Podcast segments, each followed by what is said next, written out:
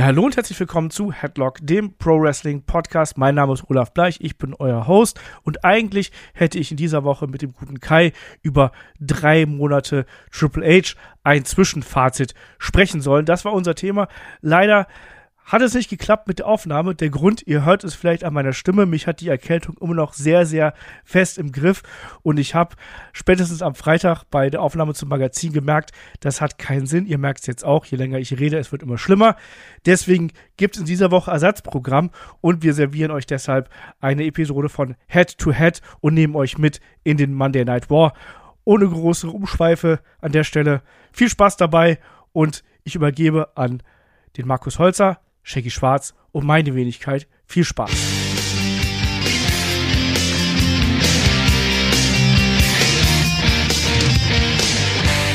Ja, hallo und herzlich willkommen zu Headlock, dem Pro Wrestling Podcast und einer neuen Episode von Head to Head Raw gegen Nitro. Wir stellen legendäre Abende des Monday Night Wars gegeneinander. Heute reisen wir zurück zum 17. November 1997 und der berüchtigten Promo Brad Screwed Brad. Mein Name ist Olaf Bleich, ich bin euer Host. Bei mir da ist der Markus Holzer. Wunderschönen guten Tag, Markus.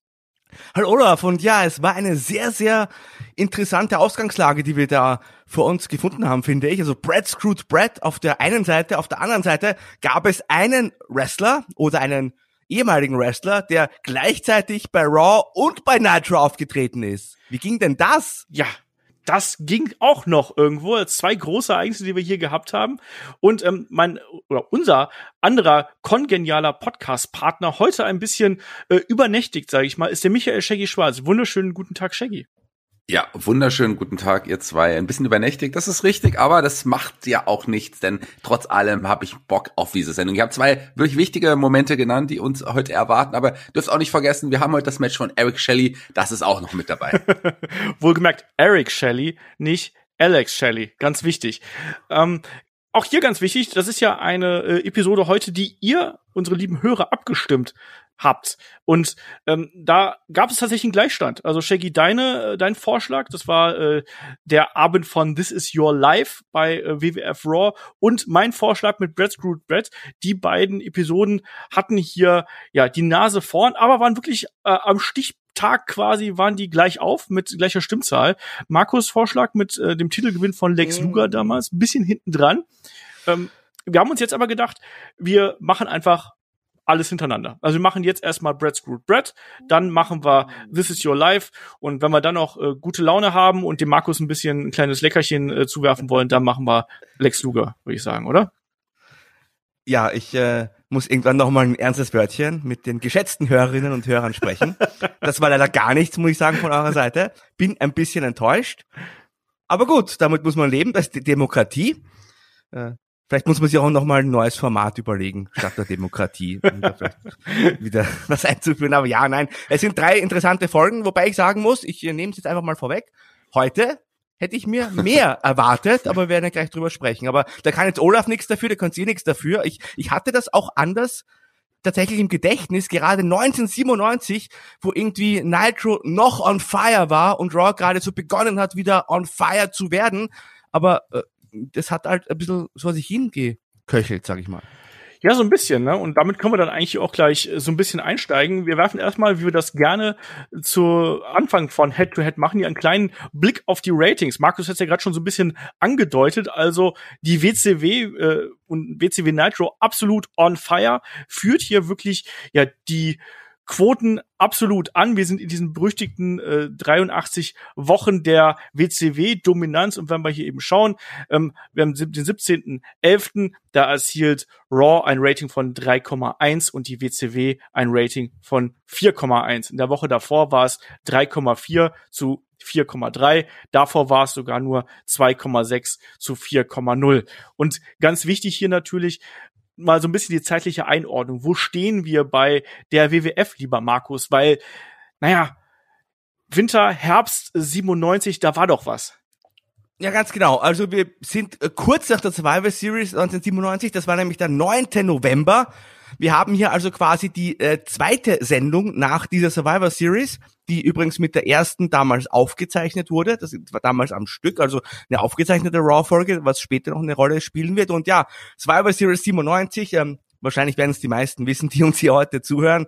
Brett Screwed Brett oder Vince Screwed Brett. Auf jeden Fall war es der Montreal Screwjob, der Abend, an dem äh, Brett verlor und zwar heftig und zwar in seinem eigenen Aufgabegriff und auch noch die World Championship, ohne jemals wirklich aufzugeben. Ich glaube, wir brauchen jetzt nicht ausführlich darauf eingehen, aber es war auf jeden Fall ein Moment, der, ich glaube, das kann ich so sagen, die Wrestling-Welt äh, erschüttert hat. Ja, das sehe ich natürlich auch so. Es war äh, ein, ein, ein großer Moment, ein Moment, über den man heute noch spricht, der unzählige Nachahmungen irgendwo nach sich gezogen hat. Ich jede, jede Promotion hat irgendwann mal auf dem Montreal Screwjob angespielt. Ähm, und das war natürlich ja ganz wichtig, weil nicht nur WWF, sondern auch die WCW dann sofort damit, ja, Programm gemacht haben, Shaggy. Also bei der WCW war es ja auch so, dass Bret Hart der offenkundig zur WCW äh, wechseln wollte und wechseln wird, dass der auch plötzlich ähm, schon im Programm drin war, obwohl er noch gar nicht da gewesen ist. Und da wurde ja auch äh, schon gesagt, hier, Bret Hart, das ist das nächste Mitglied der NWO. Ja, das wurde ja dann auch direkt nach bei bei Nitro nach der Survivor Series quasi auch schon kundgetan und in dieser Nitro Show, die wir heute besprechen werden, haben sich auch einige Wrestler dazu geäußert und gesagt, was ihre Meinung, was ihre Einschätzung dazu ist. Das werden wir gleich noch drüber sprechen und Bret Hart, der Name war in aller Munde, der wurde ja in beiden Shows auch mehrfach tatsächlich genannt von einem Vince McMahon im Besonderen auch natürlich, aber auch hier ständig auch von den Kommentatoren bei Nitro. Ja, und natürlich bei Raw wiederum sollte jetzt an diesem ominösen Abend des Monday Night Wars am äh, 17. November 1997. Da sollte es dieses zweiteilige Sit-Down-Interview mit Vince McMahon und Jim Ross geben. Das war eigentlich das prägende Element, was wir hier gehabt haben, was bei äh, Nitro passiert ist. Da werden wir gleich noch drüber sprechen. Da ist man auch ähm, auf dem Weg in Richtung Großereignis, nämlich da steht ähm, World War III 1997 vor der Tür und da natürlich die berüchtigte 60-Man World War III Battle Royal um ein Match äh, um die WCW World Heavyweight Championship. Äh, Kurt Hennig gegen Ric Flair war noch auf der Card, Eddie Guerrero gegen Rey Mysterio und einige Matches mehr, die hier angedeutet werden. Also man ist hier wirklich dann auch ja auf einer Go-Home-Show eigentlich eingestellt bei der WCW und ähm, auch eine ganz wichtige andere Anekdote, die wir hier natürlich haben, auch ähm, der nächste die nächste Show der WCW, also nach World War III, das ist natürlich Starcade 97, der größte Pay-per-View in der Geschichte von WCW, Sting versus Hogan, also auch das spielt dann hier eine große Rolle. Aber ich würde sagen, wir starten erstmal bei Raw. Und da geht's erstmal zu Beginn ein bisschen noch in die vergangene Woche. Da sehen wir ja die Auseinandersetzung zwischen äh, Hunter Hurst Helmsley und Ken Shamrock. Ähm, Markus, da gab's ja einiges durcheinander und vor allem ein Sergeant Slaughter sollte da auch noch eine gewichtige Rolle mitspielen. Was ist denn da in der Vorwoche passiert? Ja, also der Mann mit dem größten Kinn seit Michael Schumacher war da auch wieder mit involviert. Der Commissioner Sergeant Slaughter, ich war nie ein großer Freund von ihm, muss ich ganz ehrlich sagen. Diese Sendung hat das wieder ein bisschen bestätigt, aber hat damals eine ganz zentrale Rolle eben als Authority Figure gespielt. Lange Rede, kurzer Sinn, Ken Shamrock hat ähm, unfair gegen Triple H, ich sage jetzt einfach mal Triple H, damals wurde er größtenteils als Hunter Ramsey bezeichnet, ähm, verloren. Aber viel wichtiger war ja, was dann da nach diesem Match passierte, weil äh, Shawn Michaels hat sich natürlich in diesem Match eingemischt. Shawn Michaels damals amtierender WWE Champion. Und es kam zu einem großen Tumult und das Ganze hat dann darin gegipfelt, dass der Ken Shamrock den Shawn Michaels gepinnt hat also nach dem Match, einfach nur so zum Spaß. Und Sergeant Slaughter hat eins, zwei, drei durchgezählt und das war schon eine interessante Sache, weil wir haben jetzt zumindest so eine Art inoffiziellen Pinfall von Ken Shamrock gegen den WWE Champion. Und das führt uns ja tatsächlich dann fast direkt zum nächsten Großereignis bei WWE. Also wir sind ja kurz nach der Survivor Series, haben wir gesagt, aber das nächste Großereignis steht schon bevor. Am 7. Dezember war das damals. Äh, die Generation X in Your House ist damals die Veranstaltung. Und da sollte es ja dann auch zum Match zwischen Shamrock und Shawn Michaels kommen. Genau, hier hat man Shamrock dann so versucht, ähm, ins Titelgeschehen mit einzubucken. Auch da während der Show hat man dann auch immer wieder gesehen, ähm, wie man ihn hier präsentiert hat. Auch mit äh, Trailern und Vignetten hat man ihn da wirklich nochmal versucht zu äh, positionieren. Ja, und damit startet dann hier so ähm, die Show und nicht nur die Show äh, beginnt so, sondern natürlich haben wir dann auch kurzen Blick auch, auch Richtung Kommentatoren und vor allem ähm, haben wir dann Stone Cold Steve Austin, den damals äh, amtierenden Intercontinental Champion, der hier se seinen Weg in die Halle macht und die Show wirklich eröffnet. Er befindet sich hier natürlich mit äh, Rocky Maivia, also The Rock, dem jungen The Rock, dem Steinchen quasi, ähm, befindet er sich äh, in der Fehde und erstmal, Shaggy, ich weiß nicht, ob es dir aufgefallen ist, aber hast du auch das Gefühl gehabt, dass Steve Austin sich hier so ein bisschen Spaß draus erlaubt hat, weil es wurde ja auch immer wieder gesagt, bei dem kann alles passieren und Steve Austin ist ja am Anfang ähm, erstmal quer durch den ganzen Ring, durch die über das Kommentatorenpult und wieder zurückgegangen, ähm, sodass die äh, Kameraleute kaum noch nachgekommen sind irgendwie bei ihm. Ja, und dann mal wieder raus genau. und wieder rein in den Ring und so. Ich glaube, da hat er sich wirklich einen Spaß draus gemacht. Das, das äh, hat mir sehr, sehr gut gefallen. Und man hat es ja auch in seinem Grinsen gesehen. Das, ich glaube, das war auch tatsächlich nicht so beabsichtigt. Das hat ein Steve Austin einfach mal so gemacht. Vielleicht sollten wir ganz kurz, du hast gerade Steve Austin ange, äh, angesprochen, den amtierenden Intercontinental Champion, vielleicht mal ganz kurz alle Titelträger zu dem Zeitpunkt nennen. Das ist vielleicht auch mal ganz wichtig vielleicht für unsere Hörer, oder? Ja, also Markus hat es ja gerade schon gesagt, der amtierende Champion ist äh, Shawn Michaels, IC Champion ist Steve Austin, European Champion ist ebenfalls Shawn Michaels und der ähm, die World Tag Team Champions, das sind die Legion of Doom. Ja, aber wir sind jetzt trotzdem hier beim Eröffnungssegment und da fordert ja ähm, Steve Austin erstmal The Rock raus, aber der kommt natürlich nicht alleine, sondern da taucht dann gleich die gesamte Nation of Domination auf. The Rock zieht den Schwanz ein und Markus, ja, dann ein bisschen, ich sag mal, ein, ein, ein Trick der Nation irgendwo. Ein Trick der Nation, die haben The Rock, äh, Entschuldigung, Steve Austin quasi hier abgelenkt. Er hat sich natürlich auf diese Prügelei eingelassen, die Nation erstmal chancenlos, aber dann schleicht sich hinterrücks Rocky Maivia an und stibitzt den Intercontinental Title Belt von Stone Cold Steve Austin, läuft damit weg hat also den, den Gürtel jetzt äh, sich quasi geschnappt, gestohlen und äh, Austin hat erstmal ja recht verdutzt reagiert und hat aber gleich angekündigt, Junge, den Gürtel hole ich mir zurück, spätestens morgen am Flughafen, da bist du dann dran. Eine Sache vielleicht noch ganz kurz, die wir äh, nicht, noch nicht erwähnt haben, das ist mir gleich zu Beginn der Sendung aufgefallen. Jim Cornette ja. heute als Co-Kommentator. Warum werden wir auch gleich noch erfahren? Zum Glück, also hat sich wirklich ausgezahlt. Aber nur das nur kurz als Erwähnung, weil irgendwie dieser Jim Cornette, der passt nicht in die Sendung, irgendwie finde ich, in diese Attitude. Ich, ich weiß nicht, irgendwie wirkte der für mich dann die ganze Show hindurch ein bisschen deplatziert es ist ungewohnt, auch ihn irgendwie in dieser Rolle zu hören. Ich fand es aber trotzdem ganz unterhaltsam. Also äh, man hat natürlich jetzt gerade heute noch so eine äh, etwas äh, andere Meinung von Jim Cornette. Damals äh, habe ich ihm tatsächlich noch ganz gerne zugehört, im Gegensatz zu heute. Ähm, Shaggy, wie hast du ihn hier als Kommentator gesehen?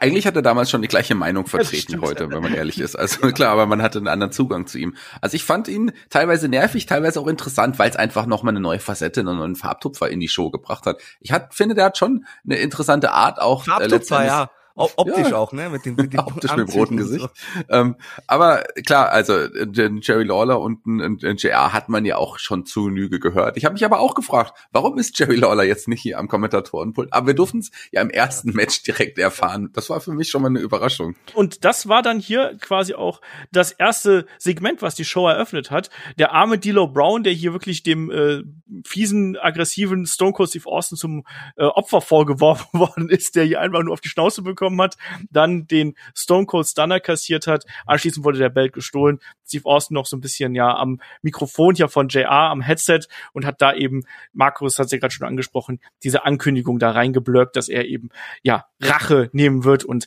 das hier wird nicht das letzte Mal gewesen sein. Und dafür, dass er das angekündigt hat, war er gar nicht so oft zu sehen. Das muss man auch mal ganz klar in der Show irgendwo sagen. Mhm. Ähm, erstes Match, was wir dann hier haben, ähm, das war Mark Merrow, begleitet von Sable, damals als äh, ja, Boxer, Marvelous Mark Merrow unterwegs und der trifft auf Jerry Lawler und äh, der hat als ja, Unterstützung noch Brian Christopher, seinen Sohn hier mit dabei gehabt und wir haben auch noch Butterbean am Ring. Mann, Markus, das ist auch mal eine ungewöhnliche Auswahl für einen Opening Contest, oder? Ja, und man hat ja auch tatsächlich gemerkt, die Zuschauer waren für diese Zeit auch überraschend still, meiner Meinung nach. Und das absolut verständlich, weil auch wenn ich mir das Match jetzt angeschaut habe, also musste ich ja, danke nochmal dafür für die Abstimmung. Nein, aber ehrlich, also, also die haben ja beide den Bösewicht gespielt, oder? Also der Mark Mara sowieso, der spielt ja auch, ich nehme es mal vorweg, auch so ein, so ein Frauenschläger-Gimmick. Das hat man in den 90ern ja auch ganz gerne immer wieder ausgepackt. Sage ich mal. Da gab es ja später den Jeff Jarrett und doch den Macho Man Randy Savage. Also hat man ganz gerne zu dieser, dieser Schiene auch gefahren.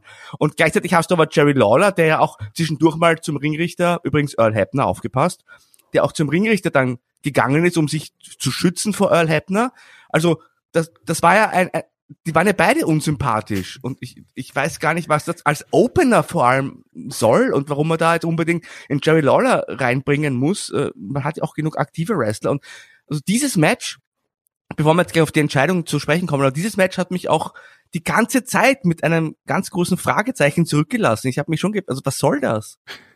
Ich fand am unsympathischsten war aber hier eindeutig Brian Christopher, ja. als er hier Sable angegraben hat, oder? Für, ja, Im Namen von Jim Cornette. Ja, der wollte ja die Telefonnummer haben äh, von, von Sable und klar, da fragt man doch einen Brian Christopher, wenn der schon mal mit am Kommentatorenbild äh, äh, auch sitzt. Also das war auch ein bisschen seltsam. Und warum, warum man das gemacht hat, wurde ja auch gar nicht erklärt, warum man Jerry Lawler jetzt da in dieses Match gebuckt hat und warum sich dann auch kurzzeitig zu so einem Boxkampf entwickelt hat. Okay, das kann man verstehen bei den Gimmicks und beim Butterbean im Publikum. Aber Jerry Lawler, der hat doch hier überhaupt gar keinen Mehrwert geboten, oder? Nee, es ist ja mehr oder weniger auf die Vorwoche äh, zurückzuführen, wo es ja schon mal das Match zwischen Mark Merrow und Brian Christopher gegeben hat, wo ähm, Mark Miro doch per Tiefschlag und anschließend TKO gewonnen hat und der Daddy sollte jetzt hier äh, seinen Sprössling rächen quasi. Das war so ein bisschen die Geschichte. Aber, aber ja. Wen soll man denn da anfeuern? Keine den Ahnung. Frauenschläger oder den, der die Frau an, angräbt auf widerlichste Art und Weise oder den, den Wrestler, der da zum Ringrichter geht und Schutz. Was soll denn das? ähm, ich glaube, den einzigen, die du hier anfeuern konntest, beziehungsweise die einzige, die du hier anfeuern konntest, das war Sable im Endeffekt, die, das wurde ja auch hier noch erklärt, eine große Sonnenbrille getragen hat, weil sie äh, von einem Pferd getreten worden ist ne, Frauenschläger-Gimmick und so. Und das ist ja dann später auch so ein bisschen noch ähm, vertieft worden irgendwie. Also ganz obskure Geschichte, auch kein gutes Match logischerweise. Ähm, das endete dann eben am Ende damit, dass äh, ja sich äh, Mark Merrow ja von diesen Annäherungsversuchen von Brian Christopher äh, an Sable da ablenken lässt. Ähm, das wiederum sorgt dafür, dass äh, Jerry Lawler von hinten ähm, Mark Merrow attackiert hat. Das gibt den Piledriver und dann Shaggy auch diese Art und Weise, wie Sable dann diesen, also sie kommt dann ja in den Ring und will dann den Pin aufbrechen mit dieser kleinen Peitsche, die sie da hat. Also what the hell? ja, sorgte dann aber letzten Endes für die Disqualifikation. Aber was sollte was? Also ich habe hier wirklich überhaupt nicht verstanden, was man uns hiermit sagen wollte. Wie Markus das schon sehr so gut ähm, auch gesagt hat hier waren ja eigentlich niemand da, wo man sich darüber freuen konnte. Klar, es stand Sable am Ende dann als, als, als die wichtige Person da. Und das, wir wissen ja, Sable wurde einfach ein Riesenstar in dieser Zeit. Und das ist, da war sie ja schon sehr, sehr over bei den Fans. Es wurde ja noch mal mehr. Und dafür hat man es genutzt. Aber ansonsten war das wirklich ja, auch nur mit zwar fünf Minuten, aber trotzdem Zeitverschwendung. Ja, ähm, kein gutes Match, auch keine gute Storyline. Am Ende haben wir Mark Merrow, der hier auf äh, Sable einschimpft irgendwie. Also ähm, und wir sehen das blaue Auge eben dann in dem Moment quasi. Ja. Und ja, also ich, ich will nichts vorwegnehmen. Ich sag nur, auf der auf dem anderen Kanal war gleichzeitig die NWO. Und also ich hätte auf jeden Fall umgeschaltet, wenn ich damals ein Amerikaner gewesen wäre.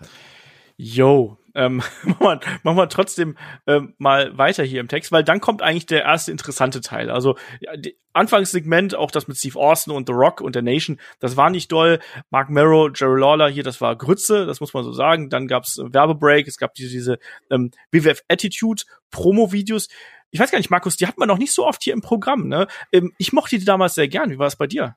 Ja, ich habe mir aufgeschrieben, Klassiker. Gerade ja. dieser Clip, wo am Ende Try Lacing My Boots, also ihr glaubt, das ist alles fake und wir sind alles nur Schauspieler, aber probiert hier mal unsere Stiefel anzuziehen. Das ist, das war für mich quasi sowieso, also einer, es gibt zwei Klassik-Spots meines Erachtens nach, das ist dieser und das ist der andere mit Freddie Blassie. Mhm. Ja, ja. Wo er dann ja. am Ende sagt, äh, früher stand ich im Ring und wurde bejubelt und heute sitze ich hier unten und ich jubel den neuen Jungs zu. Also kann man übrigens heute nicht mehr machen, diesen Spot. Weil heute haben wir noch immer den Goldberg im Ring und die alten Leute bei WWE. Aber ich fand die Spots damals auch klasse. Die haben, ich weiß, die hatten so eine Wertigkeit der ganzen Sendung auch gegeben, finde ich. Ja. Und dem Produkt. Ja, sehe ich auch so. Also das hat tatsächlich die Stimmung geändert irgendwo, weil äh, es war ja plötzlich irgendwie echter dadurch, ne? Und die haben es dann erklärt, ja, hier, ich habe die und die Verletzungen gehabt und das und äh, und du willst mir sagen, das hier ist kein Sport und ich bin kein Athlet versucht das erstmal. Und das hat das Ganze irgendwie glaubwürdiger gemacht, auch wenn es natürlich äh, Corporate Marketing Taktik irgendwo gewesen ist. Aber ich mochte das auch. Und da war man, irgendwie hat das eine andere Beziehung zu dem Produkt und zu den Wrestlern aufgebaut. Ich kann es dir nicht genau sagen, wieso, aber auf jeden Fall da hat's echt gut funktioniert. Ähm, aber jetzt kommen wir zu dem äh, Segment, beziehungsweise zum ersten Teil des Segments, weshalb wir und ihr wahrscheinlich auch ähm, hier diesen, diese Ausgabe von Raw überhaupt in das Programm genommen haben, weil es gibt den ersten Teil von Why Brad Why. Und wir sehen Vince McMahon und Jim Ross hier im Sit-Down-Interview und erstmal Shaggy, ähm, auch das ist ja der komplette K-Fape-Bruch hier schon gewesen. Also das ist ja wirklich dann der Augenblick, wo auch Jim Ross hier durchaus ich sag's mal, kritische Fragen stellt. Vince McMahon hier seinen äh, Heel-Charakter ja wirklich dann auch etabliert und da auch wirklich positioniert und Stellung bezieht. Ähm, wie findest du erstmal das Setup hier? Ja, das war auf jeden Fall auch was Besonderes. Du hast gerade eben ja auch angesprochen, ähm, dass durch diese Werbespots, äh, die, diese legendären Werbespots, ein bisschen mehr äh, Realness, ein bisschen mehr Wahrheit reinkam. Und das muss man ja hier rüber auch sagen. Klar, es ist die äh, Sicht von einem Vince McMahon und hier auch die Geburtsstunde des ja, Charakters Mr. McMahon und wie, wie sie da saßen und es wirkte einfach so, als würde er jetzt offen und ehrlich über die Dinge sprechen, so wie er sie aus seiner Sicht erlebt hat und das fand ich sehr, sehr spannend, sehr, sehr interessant und äh, hier wurden wirklich Dinge genannt wie Vertragssituationen und so weiter und so fort, über die man normalerweise ja nie offen im TV gesprochen hat. Das war schon was Besonderes. Es wurde über Geld gesprochen, es wurde über Laufzeiten gesprochen. Ähm, natürlich haben das die smarten Fans irgendwie gewusst, was da so ähm, Backstage abläuft und so, aber das wurde hier alles sehr, sehr offen angesprochen. Und Markus, das hat dem Ganzen dann auch eine gewisse Wertigkeit irgendwo gegeben und eine gewisse Glaubhaftigkeit. Aber wenn man so ein bisschen zwischen den Zeilen natürlich gelesen hat, ähm, da war schon ein, nicht, vielleicht nicht unbedingt ein großes Skript hinter, oder wenn, dann war es von Vince McMahon auf jeden Fall sehr gut gespielt. Aber man hat schon gemerkt, dass Vince McMahon bestimmte Formulierungen, gerade dieses Bread Screwed Bread, sehr oft verwendet hat und sehr oft auch den Spieß quasi umgedreht hat, die Schuld von sich zu weisen und in Richtung Bret Hart zu schieben, oder? Erstmal muss ich leider den Klugscheißer spielen. Ja. Äh, die Geburtsstunde von Mr. McMahon war tatsächlich schon 1992. Da hat er diesen Charakter äh, ausprobiert. Da gab es eine Invasion bei der USWA. Und da hat er erstmals so getestet, wie das so ist, als Bösewicht und, und als, als, als Arschloch, sage ich mal, zumindest vor den Kameras. Und hier glaube ich tatsächlich, also es ist zwar die Geburtsstunde von McMahon im landesweiten TV, ich glaube aber, Vince hat sich zu dem Zeitpunkt nicht in der Rolle gesehen. Ich glaube, der dachte, er wirkt hier wie einfach wie ein guter Chef, der sein Unternehmen schützen wird. Ich glaube, das hat sich erst danach so ein bisschen hin in die Richtung entwickelt. Ähm, ja? Nee, ähm, möglich, möglich. Also es war ja auch wirklich jetzt hier so, dass er auch manchmal auch sehr versöhnlich gewesen ist. Mhm. Also dass er auch dann späteren Verlauf ja auch dann ähm, bestimmte Dinge gesagt hat, wo du, wo du dann auch, äh, wenn du einfach neutral zuhörst, denkst du, naja, vielleicht hat er da ja auch eigentlich recht. Und wenn man Nein. da äh, nicht, nicht wirklich tief drin steckt und so. Hm. Das glaube ich auch, was mal, so, sorry Markus, aber ich glaube auch genau das, was du gesagt hast. Natürlich wusste man jetzt noch nicht, wohin sich das dann entwickeln wird. Das waren dann die Reaktionen der Fans, die ihn dann zum Mr. McMahon gemacht haben. Aber trotz allem hat man hier ihn, klar, im landesweiten TV das ja, erste ja. Mal so offen reden ja. hören und auch auf seine Art und Weise als der Chef reden hören. Das war ja das vorher stimmt. auch nicht so offiziell. Und deswegen würde ich sagen, klar, nicht die Geburtsstunde des Heel-Charakters mit Mr. McMahon, aber schon der Weg dahin. Ähm, ich habe mir einiges aufgeschrieben, also äh, ich finde, McMahon hat sich ja einige Male auch widersprochen tatsächlich. Zum einen sagt er ja, äh, er hat mit Brad das äh, ausgehandelt, er hat mit Brad quasi ausbaldowert, dass er einen Vertrag bei WCW unterschreibt, weil sich der Brad nicht mehr gerechnet hat, weil er zu viel Geld bekommen hat und aus wirtschaftlicher Sicht hätte das keinen Sinn mehr gemacht. Gleichzeitig sagt er ein paar Minuten später, ich wollte ihn eigentlich nicht verlieren, ich wollte ihn eigentlich behalten, was für mich überhaupt keinen Sinn macht.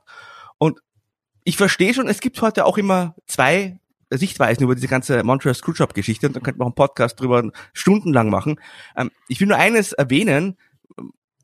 Also es wurde immer wieder darauf angesprochen, ja, im Wrestling, wenn man wenn der Vertrag ausläuft und so weiter, dann macht man das Richtige. Man hat es jetzt nicht explizit, explizit erwähnt, was das Richtige ist, aber das Richtige ist natürlich, du gehst aus den Schuld, auf den Schultern quasi aus der Firma raus, gibst den nötigen Rub dem Nachfolger von dir, gibt, also verlierst den Titel und schaust, dass der, dein Nachfolger over ist, damit es der Firma weiterhin gut geht. Aber es wurde halt zu keinem Zeitpunkt hier erwähnt, dass der Brad äh, Creative Control in seinem Vertrag hatte über die letzten Tage in der Firma.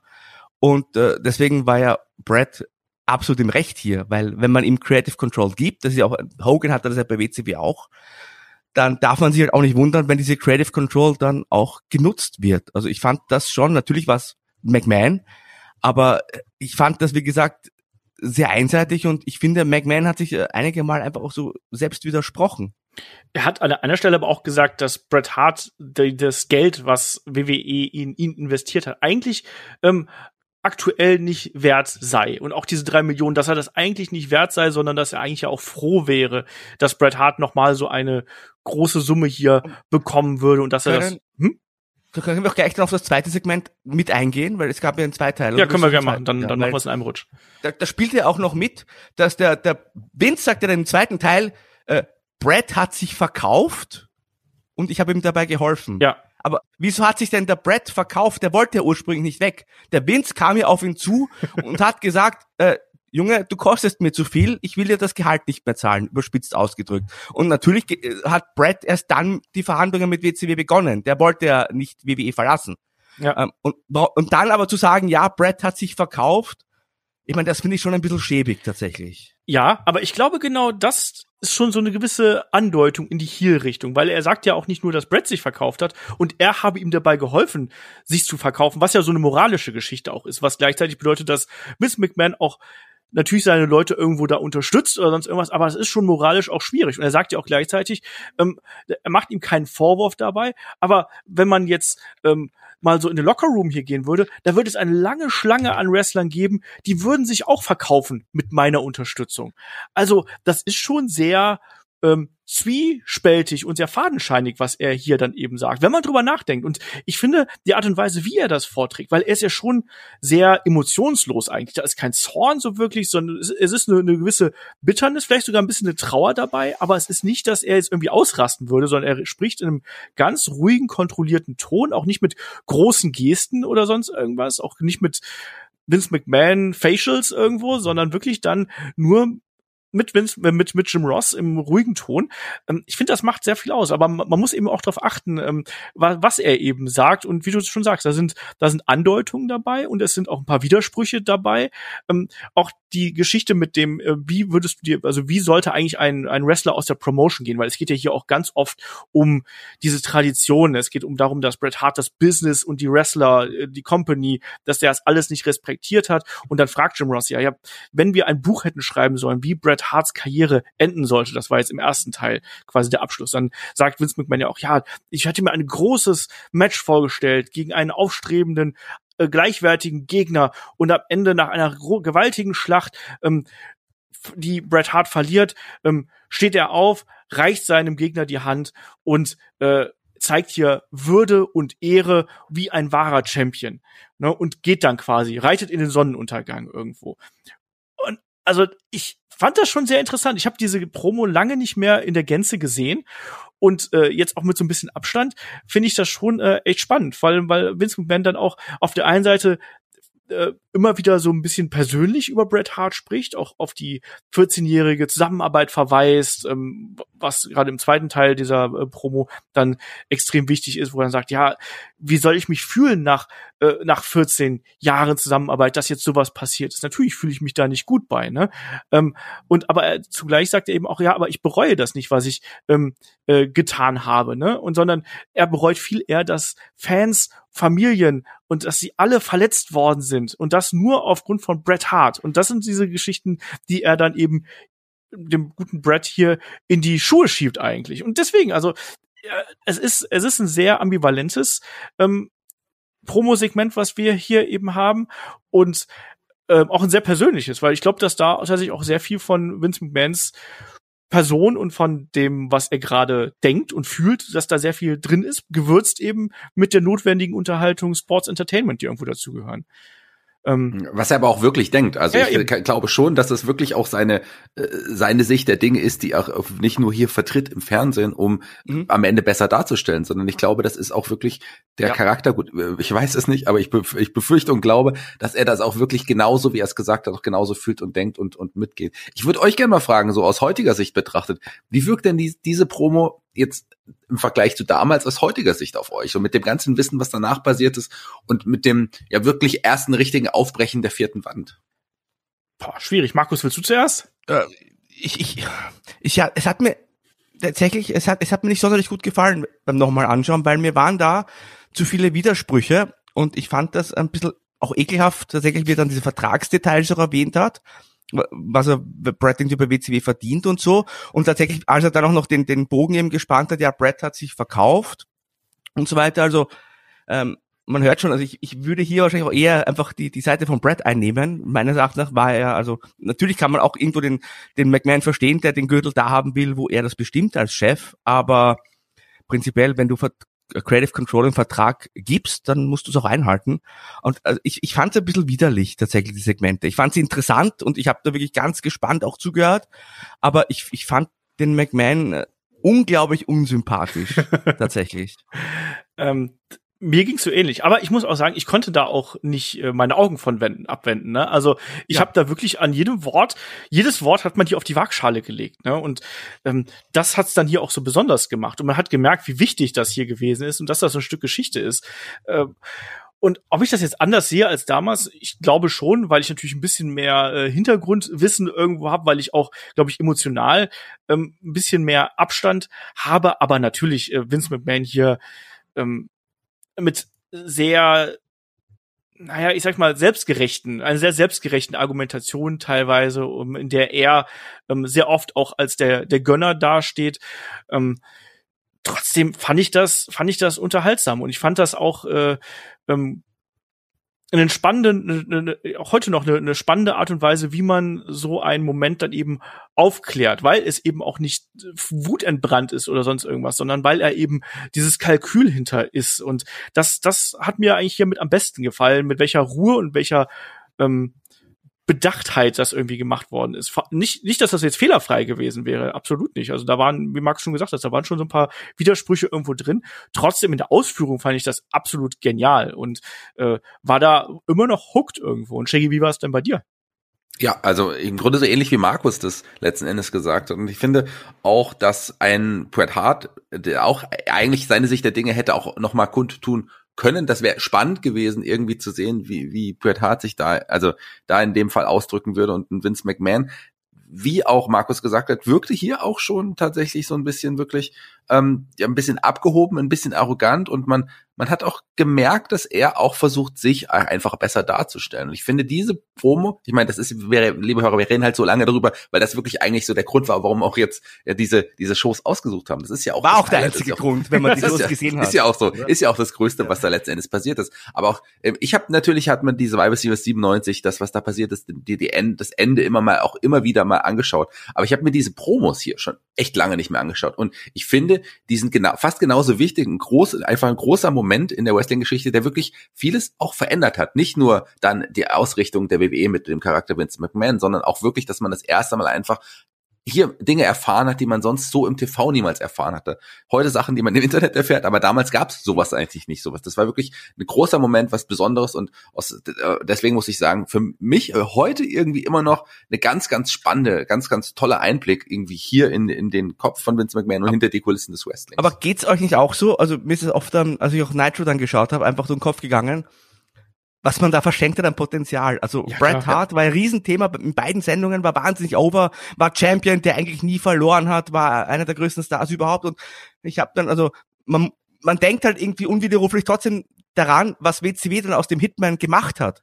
Die, äh, äh, ich denke mir auch, was wäre, wenn, wenn man bei WCW den Hitman gescheit eingesetzt hätte? Wie wäre dann vielleicht der Montagabendkrieg verlaufen? Das ist halt auch unglaublich spannend und ich weiß nicht, ein bisschen ärgerlich aus heutiger Sicht, noch immer irgendwie. Ja, absolut. Also wie Bret Hart bei der WCW eingesetzt worden ist, wie dann seine Karriere hier ein Ende gefunden hat, absolut unwürdig für das, was der Mann äh, auch in seiner Karriere geleistet hat. Ich möchte an der Stelle ein, eine Sache noch mal ganz kurz äh, hier noch mal so ein bisschen rezitieren, weil da, es wurde ja auch in Bezug darauf genommen, dass ja Bret Hart auch Vince McMahon angegriffen hat. Also nicht nur, dass er ihn angespuckt hat, das hat man ja im, im äh, Ring noch gesehen, und auch, dass er dann eben ähm, Backstage ihn noch attackiert hat und Vince McMahon ja gesagt hat, so, ich äh, ich habe hab mich nicht gewehrt quasi, sondern äh, ich hab Aber wenn, wenn ich mich gewehrt hätte, dann wäre es aber ganz anders gelaufen, hat er gesagt. genau, das ist nicht das, was er dann im zweiten, im zweiten Teil sagt. Also äh, er hat im ersten Teil hat er gesagt so, ja nee, ich habe äh, äh, ich, ich hab mich ja nicht gewehrt, ne, sondern das war ein Schlag, den konnte er haben. Und dann wird er ja gefragt, darf Brett denn zurückkommen irgendwo? Und dann sagt Vince McMahon ja auch, ähm, was ich, was ich auch interessant fand, sagt er, ja, es ist ein merkwürdiges Geschäft manchmal, aber ja, unter bestimmten Umständen wäre es möglich, äh, wenn er zurückkommen würde. Ehrliche Entschuldigung, andere Verhaltensweise und so weiter und so fort. Aber eins muss klar sein, es gibt keine freien Shots mehr. Und ich bin mir sehr sicher, dass er im Gegensatz zu Shaggy damit keine Schnäpse gemeint hat, sondern garantiert hat er damit natürlich die Schläge gemeint irgendwo. Also auch, dass er da sagt, ja, ähm, es ist möglich, es ist alles möglich. Ähm, das ist ja auch was, was man immer wieder dann im Wrestling-Business immer wieder gehört hat. Jetzt gerade in den vergangenen, ich sag mal, 20 Jahren, wo es Streitereien gegeben hat und irgendwie ist dann trotzdem jeder wieder irgendwo bei WWE gelandet. Mhm, mh.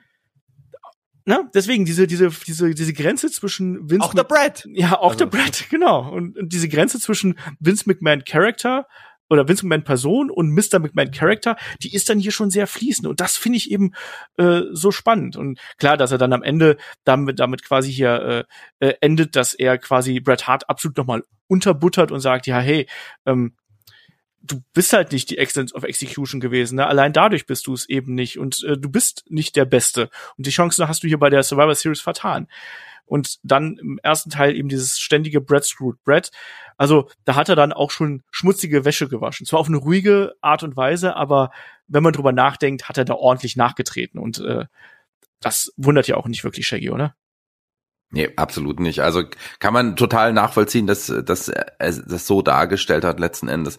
Und aber wie gesagt, ich meine, im Grunde wären wir jetzt, sind wir eigentlich schon durch mit unserem Podcast, oder? Wir haben jetzt alles Wichtige aus den Shows jetzt schon besprochen. Da können wir, könnten wir uns eigentlich von den Hörern jetzt auch schon verabschieden, ja, oder aber, ist noch was Wichtiges passiert? Ja, aber warst nicht du derjenige, der uns dann noch das äh, Match von Eric Shelley groß angekündigt hat zu Beginn. Na gut, dann würde ich sagen, lass uns doch weitermachen, okay. sonst habt ihr habt recht, sonst genau, aber haben wir das Match leider nicht mit auf dem Start. Aber es ist unglaublich wichtig, was hier passiert ist. Es ist Wrestling-Geschichte, bei der wir jetzt nochmal teilhaben durften. Ja, und deswegen finde ich es auch gut, dass wir da jetzt wirklich erstmal A, beide Teile zusammengenommen haben, weil die gehören zusammen irgendwo, auch wenn die eine quasi bei Raw und die andere in der Warzone stattgefunden hat, aber die gehören zusammen, das ist ein Block irgendwo. Ähm, und ich finde es auch gut, dass wir da jetzt so viel drüber gesprochen haben, weil, wie gesagt, der Rest von Raw, da ist nicht so viel passiert und wie wenig passiert, das unterstreicht eigentlich das nächste Match. Da äh, kommen Miguel Perez und Savio Vega zum Ring und wir hören durch die Kommentatoren, Mensch, bei denen ist die Umkleide ähm, durchwühlt worden und Sachen sind gestohlen worden und dann spielt erneut die Musik der Los Boricuas, lieber Shaggy. Ja, und dann kommt aber jemand anders raus. Ja, dann kommt ne, ein Team, was hier jetzt auch noch gar nicht so lange zu dem Zeitpunkt zusammen war, der, der Road Dog und äh, Billy Gunn, die beiden jetzt zusammengesteckt als Team. Wir wissen, was aus denen noch Größeres wurde. Hier waren sie schon sehr over auch zu dem Zeitpunkt und ähm, ja, vieles nicht passiert. Die hatten die Outfits, die hatten die Ketten ähm, der, der Boricuas an und das fanden die Boricuas nicht so gut, aber auch alle anderen Boricuas fanden das nicht so gut und die kamen dann auch noch zum Ring. Ja, es war ja gar kein richtiges Match irgendwo. Das war ja ratzfatz äh, wieder vorbei. Es gab einen kurzen Angriff draußen äh, auf der Rampe und dann kamen die anderen Boriquas dazu. Ähm, die Outlaws rannten weg. Und das war's. Markus, was, das war's. was war das? Das hat zwei Minuten gedauert und man hat sich gefragt, warum? In meinen Notizen habe ich auch nur WTF Fragezeichen geschrieben. ich, ich weiß nicht, was das war. Also, also man muss vielleicht noch erklären, dazu sagen, New Age Outlaws damals dann auch kein Teil der D-Generation X. Ja. Einfach nur so ein, Shaq jetzt auch gesagt, ein frischer Act und ja, ich weiß, das war nix. Also ich, ich habe wirklich nur, ich weiß nicht, was ich, ich habe nichts dazu zu sagen. Tut mir leid. ja und vor allem bei In Your House, die Generation X, ähm, sollten dann ja, äh, sollte es ja dann um äh, also die sollten dann ja in naher Zukunft auch Tag Team Gold sich umschnallen. Also das muss man auch nicht vergessen, weil bei D-Generation X da äh, sind die Legion of Doom nicht mehr Tag Team Champions, sondern dazwischen haben sich dann äh, die New Age Outlaws hier den Titel geholt. Also ganz komischer, ganz komische Geschichte, also äh, sehr merkwürdig. Danach gibt's ein Hype-Video ähm, zu Ken Shamrock, was ich eingangs schon angesprochen habe, wo darüber gesprochen wird, was so seine Philosophie ist, äh, hier dranbleiben und kämpfen und so weiter und so fort. Er ist ein Fighter, einfach um ihn da noch Richtung Title Shot noch stärker aufzubauen. So geil. Also das war gut gemacht. Also die die die Hype-Videos, das äh, kann ja WWE äh, seit Urzeiten. Ja, und dann sind wir im Jahr 97 und im Jahr 97 haben wir auch Minis gehabt und wir bekommen als drittes Match des Abends, wenn man das Match der äh, Boricuas und der New Age Outlaws hier als Match bezeichnen möchte, ähm, haben wir äh, ein äh, Six-Man Tag. Und zwar auf der einen Seite äh, Mini Nova, Max Mini und Taurus gegen Tarantula, El Torito und Battalion. Mensch, Markus, ich hatte ganz vergessen, dass, dass das ja auch noch äh, Teil des Programms 97 gewesen ist. Ja, ein Minis-Match oder wie man heute dazu sagt, NXT, äh, fand ich ganz interessant, weil wir Sunny als Ringrichter Also einer war, glaube ich, Adam Page, das habe ich, glaube ich, erkannt. Adam Page? Nein. Ja, da war da einer mit so einem großen Kopf. Das ist, ja, das Adam ist Cole? Adam Page. Ja, entschuldige Ach, mal. Adam Cole, Entschuldigung. Ach, verdammt. Ich sollte vielleicht dann doch nicht. Aber be bevor ihr mir den Witz wegnehmt, ihr, ihr, der rechnet jetzt natürlich damit, dass ich sage, das mit den Masken, das waren wahrscheinlich Markus und, und Olaf, äh, zwei zumindest von denen. Das werde ich natürlich nicht sagen, weil es nicht witzig ist, weil ihr in dem äh, ja auch einfach auch noch nicht alt genug wart, um zu wresteln. Ähm, Sunny als Ringrichterin, also Sunny Ja. im, im Streifenkostüm, das kennt sie auch ganz gut. Ist ja auch erst kürzlich aus der Haft entlassen worden. Gratulation an dieser Stelle. Ja, ansonsten war das einfach ein Schwachsinn. Weil das Match selbst, also das, das war immer so ein Comedy-Match und ja, ha, die kleinen Jungs und dann gab es auch so ein Segment, als die so, also in die Seile gelaufen sind und Sunny hat einen Leapfrog gemacht und hat sich dann dem einen gegenübergestellt, hat die Hand so ausgebreitet, hat gesagt, Stopp! Und dann ging plötzlich das Licht aus. Ja. Und äh, dann ertönte die Musik von Kane und der kleine junge Bruder des Undertaker kam mit Paul Bearer hier zur Halle, äh, in die Halle und die Minis rennen wie äh, Hühner durch den Ring und es ist blanke Panik im Ring ausgebrochen, springen raus, verstecken sich hinter Jim Cornette, der das auch äh, sehr gut verkauft irgendwo und es herrscht blanke Panik. Das muss ich sagen, mochte ich irgendwo, weil ich finde, da haben sie diese, diese Angst vor Kane und seiner Unberechenbarkeit ganz gut gespielt, aber Kane blickt einfach nur böse, bleibt oben stehen. Ja, und Shaggy, dann greifen die Headbangers ein. Ja, wa warum auch immer die Headbangers, aber ganz kurz muss ich nochmal darauf eingehen. Du sagst, sie haben die Angst sehr, sehr gut gespielt, indem sie wie verrückt durch den Ring erstmal rennen, die ganze Halt Zeit. comic-mäßig, Mann. Ja, okay, aber okay. Ähm, Das und passt dann halt. irgendwie doch gar nicht mehr in diese Zeit. Nee, ich. überhaupt Also, nicht. Ja, überhaupt nicht. Das ist echt wie aus der Zeit gefallen letzten Endes. Und dann kamen natürlich, wie du es gerade gesagt hast, die Headbangers und äh, ja, wollten noch mal auf Kane losgehen. Der, da war, der war am Ende aber dann doch zu stark für die Im Headbangers. Kofferradio, Ja. nicht vergessen. Die Die haben eine Boombox. Auf dem Boombox. Rücken von Kane zerstört. Aber gab's da mit den Headbangers und Kane noch eine längere Geschichte, die ich irgendwie auch vergessen oder verdrängt habe? Oder warum waren es jetzt hier die Headbangers? Oder hat das, ist das einfach der rote Faden, dass hier Dinge passieren in der Show, die man einfach nicht verstehen muss, oder? Ähm, also, ich glaube, hier ging es einfach nur darum, dass Kane gegen zwei Ja. Leute antreten soll und dass er eben diese Boombox, äh, die ging sogar, glaube ich, an den Kopf, nicht nur an den Rücken, ich glaube, die ging sogar an den Kopf, ähm, dass er die ähm, wegsteckt, obwohl die ja auch auseinandergefallen ist, kaum, dass die irgendwie was berührt haben, wenn man ehrlich ist. ähm, ich glaube, da ging es einfach nur darum, weil er hat ja dann auch alles eingesteckt, was die Headbangers ihm da entgegengeworfen haben und am Ende gab es dann eben äh, zwei Tombstones und es ging nur um die Dominanz und um auch nochmal darauf zu verweisen, dass der Undertaker würde nie im Leben gegen Kane antreten. Da sind wir ja noch in der Zeit. Also, oder Markus? Ja, ganz genauso. Also das war einfach äh, Kane nochmal stark darzustellen und ja, ansonsten, also mit dieser Szene ging ja die erste Stunde von Raw zu Ende. Raw is War, die, der Sendeteil war am Schluss und also das hat, was soll ich sagen? Also es war Why Brad Why war ganz interessant, aber ansonsten war da erst einmal äh, nix, oder? Nicht so Ja, wirklich. anything can happen in the WWF. Ja, dann bitte soll das aber auch so sein. dass Ja, das ist ja auch erst alles passiert. Ja, ich meine, hallo, wir hatten ein Gürtel wurde gestohlen, es gab hier, es gab hier äh, äh, Schmuck wurde gestohlen und es gab Minis und und Kane und Sunny. Mein Gott, was willst du noch alles? Ansprüche hier. Ähm, Ich glaube, Mar Markus hätte lieber die NWO, oder? Frauenschläger wir auch noch hab gehabt, ich. weißt du? Frauenschläger Ich haben wir hab auch noch gehabt. True Crime. Blackman vermisst, tatsächlich. der kam die ganze Sendung, der war damals noch nicht dabei. Ach ja. Ich würde sagen, wir schalten mal rüber, oder? Wir schalten, wir schalten einfach rüber. Schalt einfach. Lass mal umschalten. Jetzt lass mal umschalten. Einmal rüber zu ähm, WCW Nitro. Und WCW Nitro beginnt auch wieder mit einem Rückblick auf die vergangene Woche, wo die NWO den Stinger ordentlich bearbeitet und zusammengeschlagen hat. Aber die ähm, WCW befindet sich ja auf dem Weg zu World War III und die Show hier wird gleich eröffnet von der NWO höchst selbst, Shaggy. Ja, von der NWO, also du hast es gesagt, Rückblick auf letzte Woche, wie Sting diesmal auseinandergenommen wurde, nicht umgekehrt, wie Sting normalerweise alle mit dem Baseballschläger umgehauen hat in der Zeit. Das war ja, das war ja meistens dann immer das Ende. Hier in dem Fall ging es mal andersrum. Und die NWO kam zum Ring in der großen Besetzung, also im Grunde ähm, die hier auch die die Outsiders mit Tag Team Gürteln, nicht ihre eigenen. Auch vielleicht sollten wir auch nochmal auf die aktuellen Titelträger eingehen.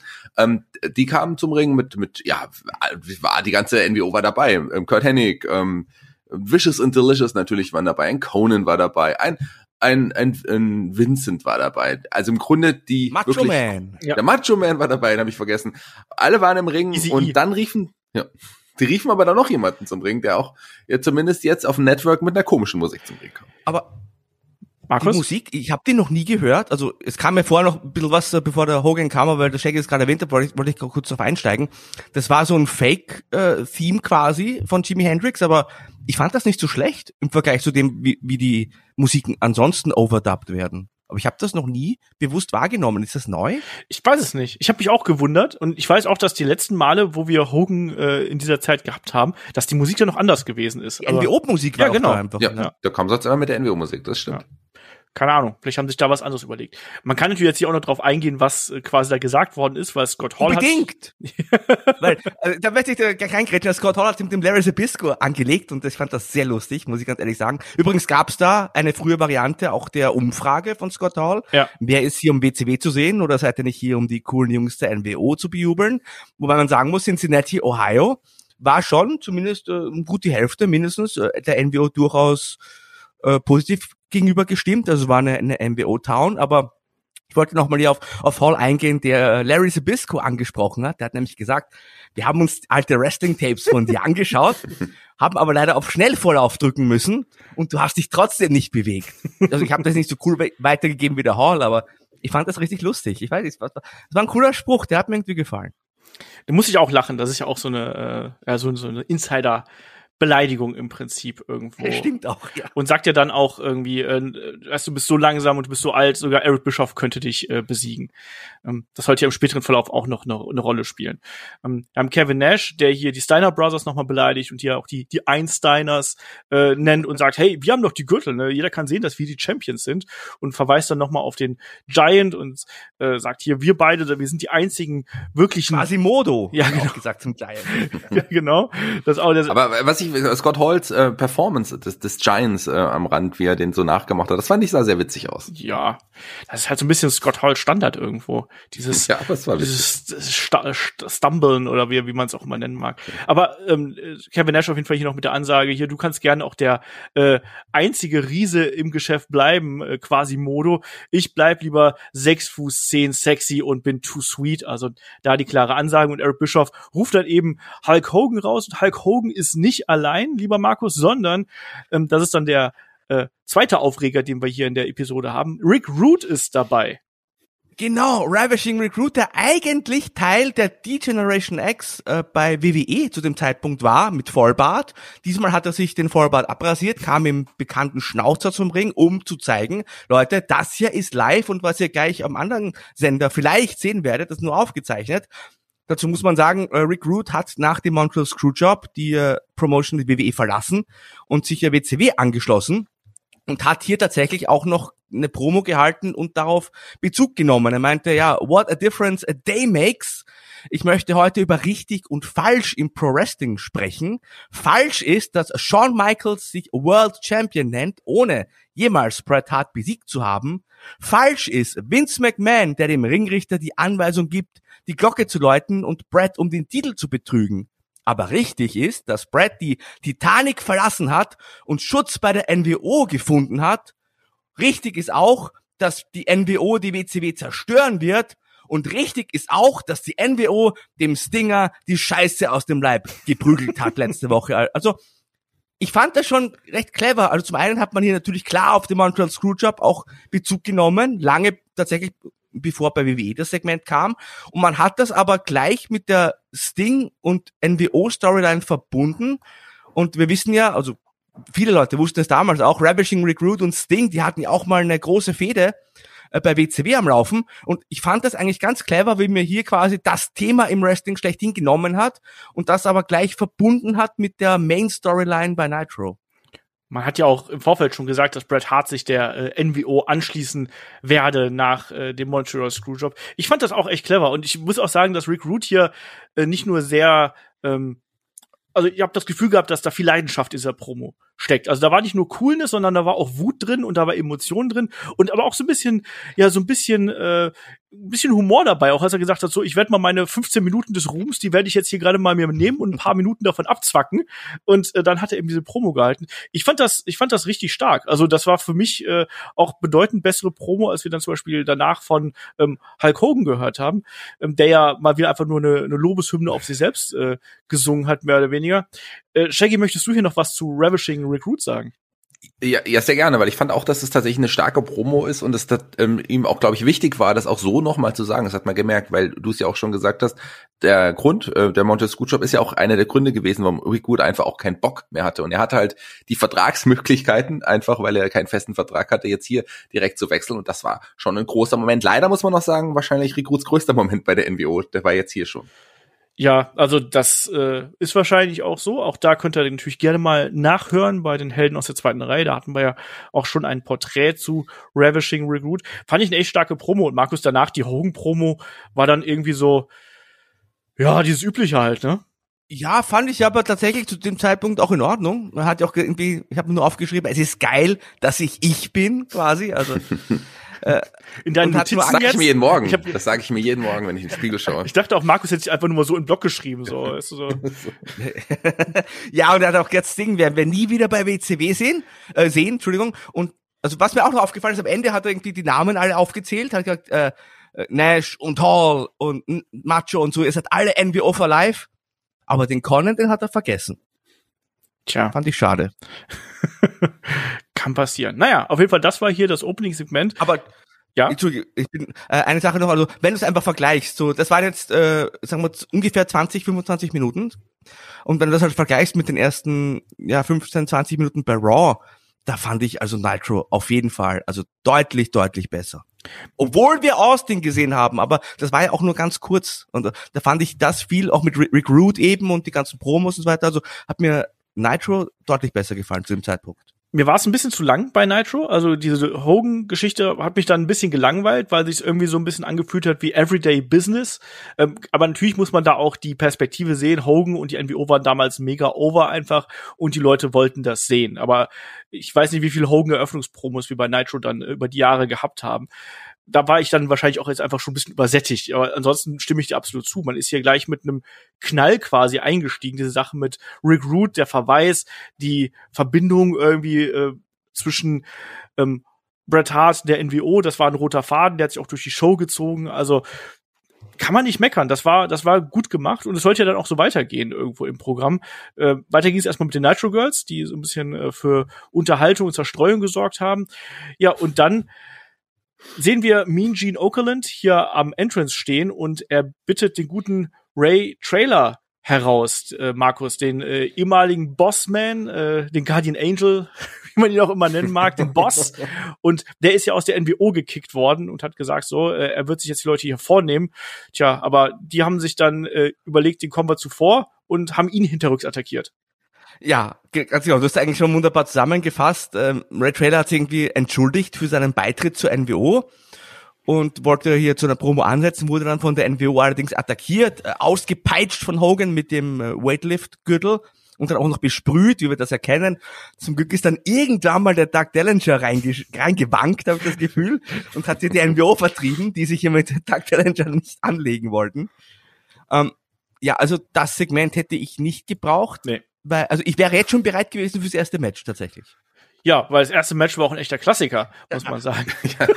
ja, aber ganz kurz nochmal, noch, auch nochmal meine fünf Cent irgendwie dazu. Erstmal finde ich sehr schön, dass Olaf sagt, die Nitro Girls sorgen für Unterhaltung und Zer für Zerstreuung. Das fand ich sehr, sehr schön. Ähm, das hat mich gefreut. Okay. Und ähm, äh, dann ein, ein Promo-Segment von, auch wenn es jetzt nur wenige Sekunden waren, die Ray Trailer letzten Endes gesprochen hat, ähm, das mir anzuschauen, äh, dann schaue ich mir doch lieber nochmal das Hogan, die Hogan-Promo von Anfang an an. Die war dann doch nochmal deutlich interessanter als Ray Trailer am Mike letzten Endes ist. Aber hier gab es schon mal das erste Mal wieder ein Eingreifen der NWO und ich glaube, das sollte auf jeden Fall vielleicht heute noch ein paar Mal passieren, oder? Oh ja, oh ja. Aber Shaggy, du hast auch gerade äh, fröhlich gekichert, als ich gemeint habe, das erste Match war ein wahrer Klassiker. Da treffen nämlich Glacier und Meng aufeinander. Und äh, es war gar nicht so ein kurzes Match, wie ich gedacht habe. Es, war, es, war, äh, es wurde durchaus ein bisschen was gezeigt. Ähm, wo ich mich sehr gewundert habe, war, dass Meng so eine Art Rolling Senton gezeigt hat. So, huch, wo kommt denn das her? Ähm, aber ansonsten, ja, nicht besonders viel. Ähm, Glacier schafft irgendwann das Comeback gegen den körperlich überlegenen Meng. Ähm, Jimmy Hart springt aufs Apron, ruft irgendjemanden äh, herbei. Es soll den Spin-Kick von äh, Glacier geben. Ähm, Meng weicht aus. Und dann gibt's den Tongan Death Grip. Der Barbarian steht irgendwie schon im Ring, weil der ist ja zu Hilfe gerufen worden von Jimmy Hart. Und äh, während der schon im Ring steht, äh, gewinnt Meng dann irgendwo noch. Und dann gibt's die gemeinsame Attacke. Äh, Shaggy, war da irgendwas mit dem Timing falsch oder bilde ich mir das nur ein? Ich glaube, da war auf jeden Fall was mit dem Timing falsch da, aber sagen wir mal so, ist letzten Endes auch egal bei dem Match gewesen. Ähm, du hast ein bisschen über, äh, wir machen uns gerade ein bisschen über Meng lustig. Das finde ich halt aber auf der einen Seite ich auch gar nicht gut. Meng, Haku ist wirklich ein, ja. eine Wrestling-Legende und ich äh, achte den sehr und klar, aber diese Story mit Glacier und da sollte ja noch jemand Cooles gleich auch noch nach dem Barbarian auch noch hinzukommen, ähm, der als Face ja auch nicht funktioniert. Ernest the Cat Miller auch ganz, ganz äh, seltsam, oder? Also als, als diese Face-Zeit, diese Geschichte von an der Seite von von Glacier, Blood One's Cold, dann kommt dann plötzlich ein Ernest the Cat Miller dazu. Naja, egal. Ähm, da war Glacier ja auch schon nach wenigen Wochen, nachdem er jetzt schon debütiert hat, auch schon total uninteressant geworden letztendlich. Aber ich mochte von Anfang an ersten ja. schon interessant. Ich mochte die Faces of Fear aber schon irgendwie auch ganz gerne. Gerade bei Baron und Meng, ein cooles Team eigentlich und gerade Meng Haku ist wirklich ein, ein, das ist ja ein harter Hund. Also mit dem würde ich mich auch nicht anlegen wollen. Und vor allem mal, aber sagt auch noch. Wenn der Vince sich wehren würde, dann würde es aber der Vince, aber der Vince, aber der Vince. Der, der Meng, der hatte einen Schlag frei, sage ich dir, aber nicht mehr. Und äh, übrigens gar nicht so kurzes Match sind trotzdem keine drei Minuten, oder? Hat sich länger angefühlt dann in meinem, äh, in meinem Kopf. Ich, ich fand das gar nicht so schlecht, das Match, ehrlich nee, gesagt. Nee, es war auch nicht verkehrt. Also, ich, ich fand das völlig in Ordnung zu dem Zeitpunkt. Also gerade auch, wenn wir, auf, auf der anderen Seite hatten wir Jerry Lawler gegen Mark Marrow. Das hier äh, als besser. erstes Match. Da fand ich das schon besser. Und ich, also, das Ende war ein bisschen komisch, aber ich ansonsten. Nee, das war, das war schon okay. Dann, ähm, Ernest Miller greift ja dann noch ein, will ja hier äh, Glacier retten quasi.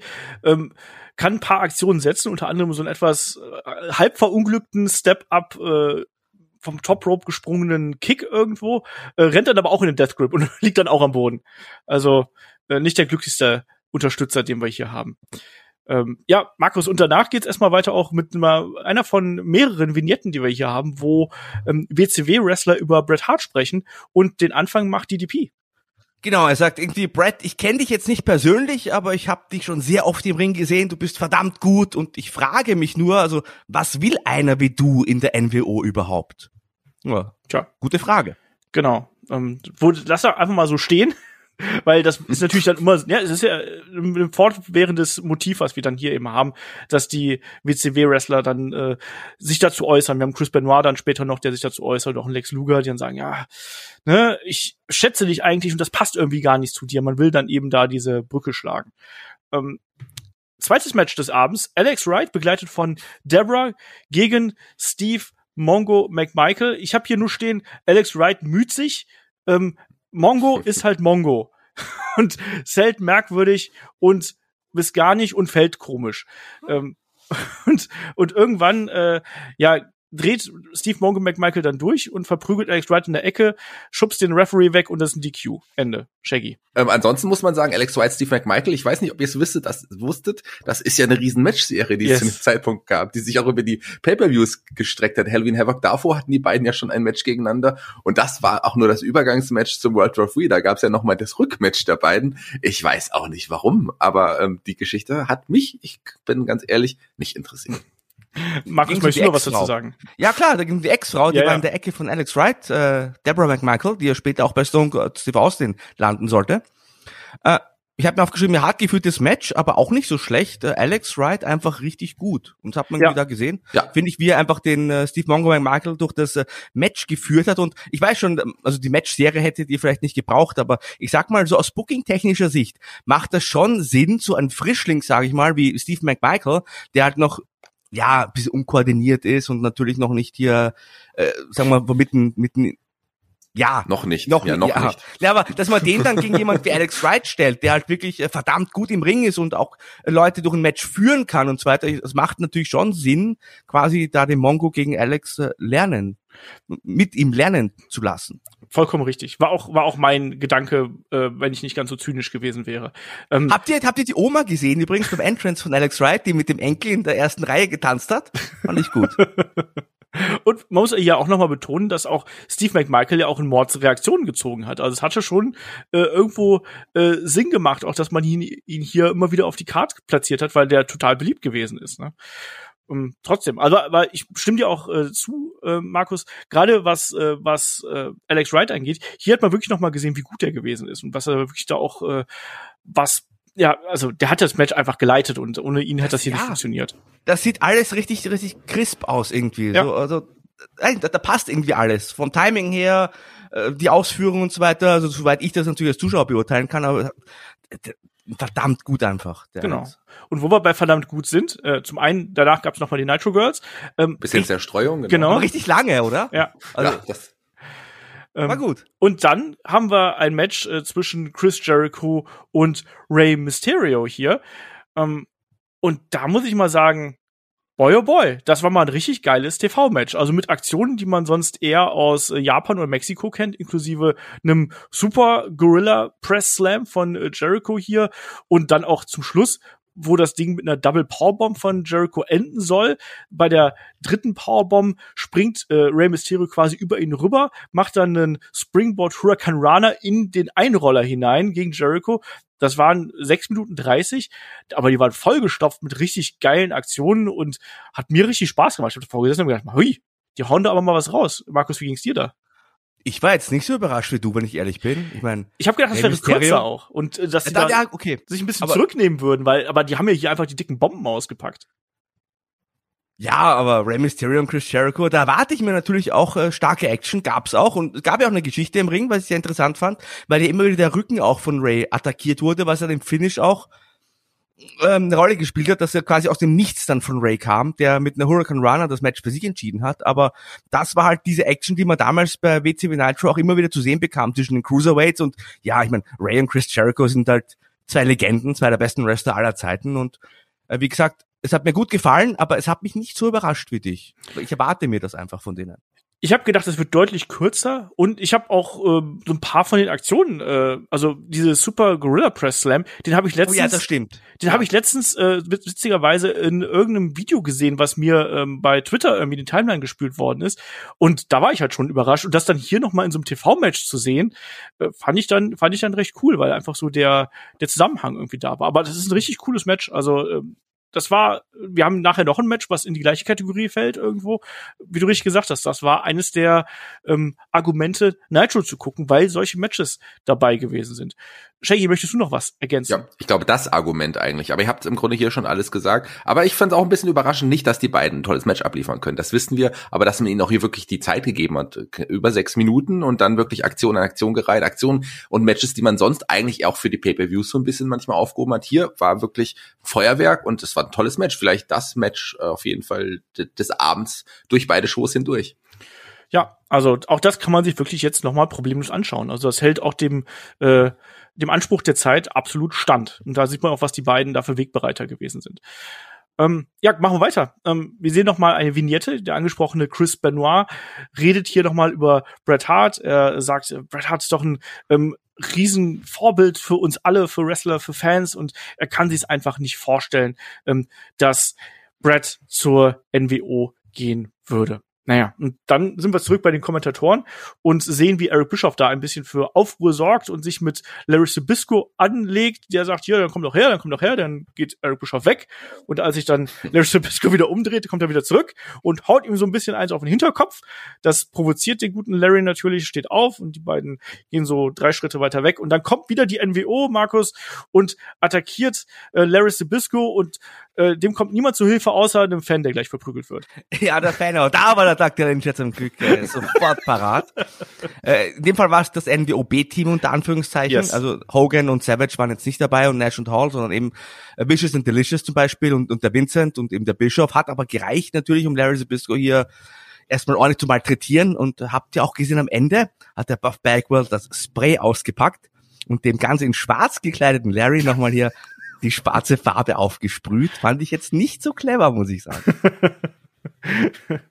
Und äh, Eric Bischoff musste hier auch äh, diverse Male seinen Spin-Kick zeigen. Das war auch, glaube ich. Ja, natürlich. Ich glaube, das war ihm sehr wichtig. Ja, äh, Karate-Kämpfer und so.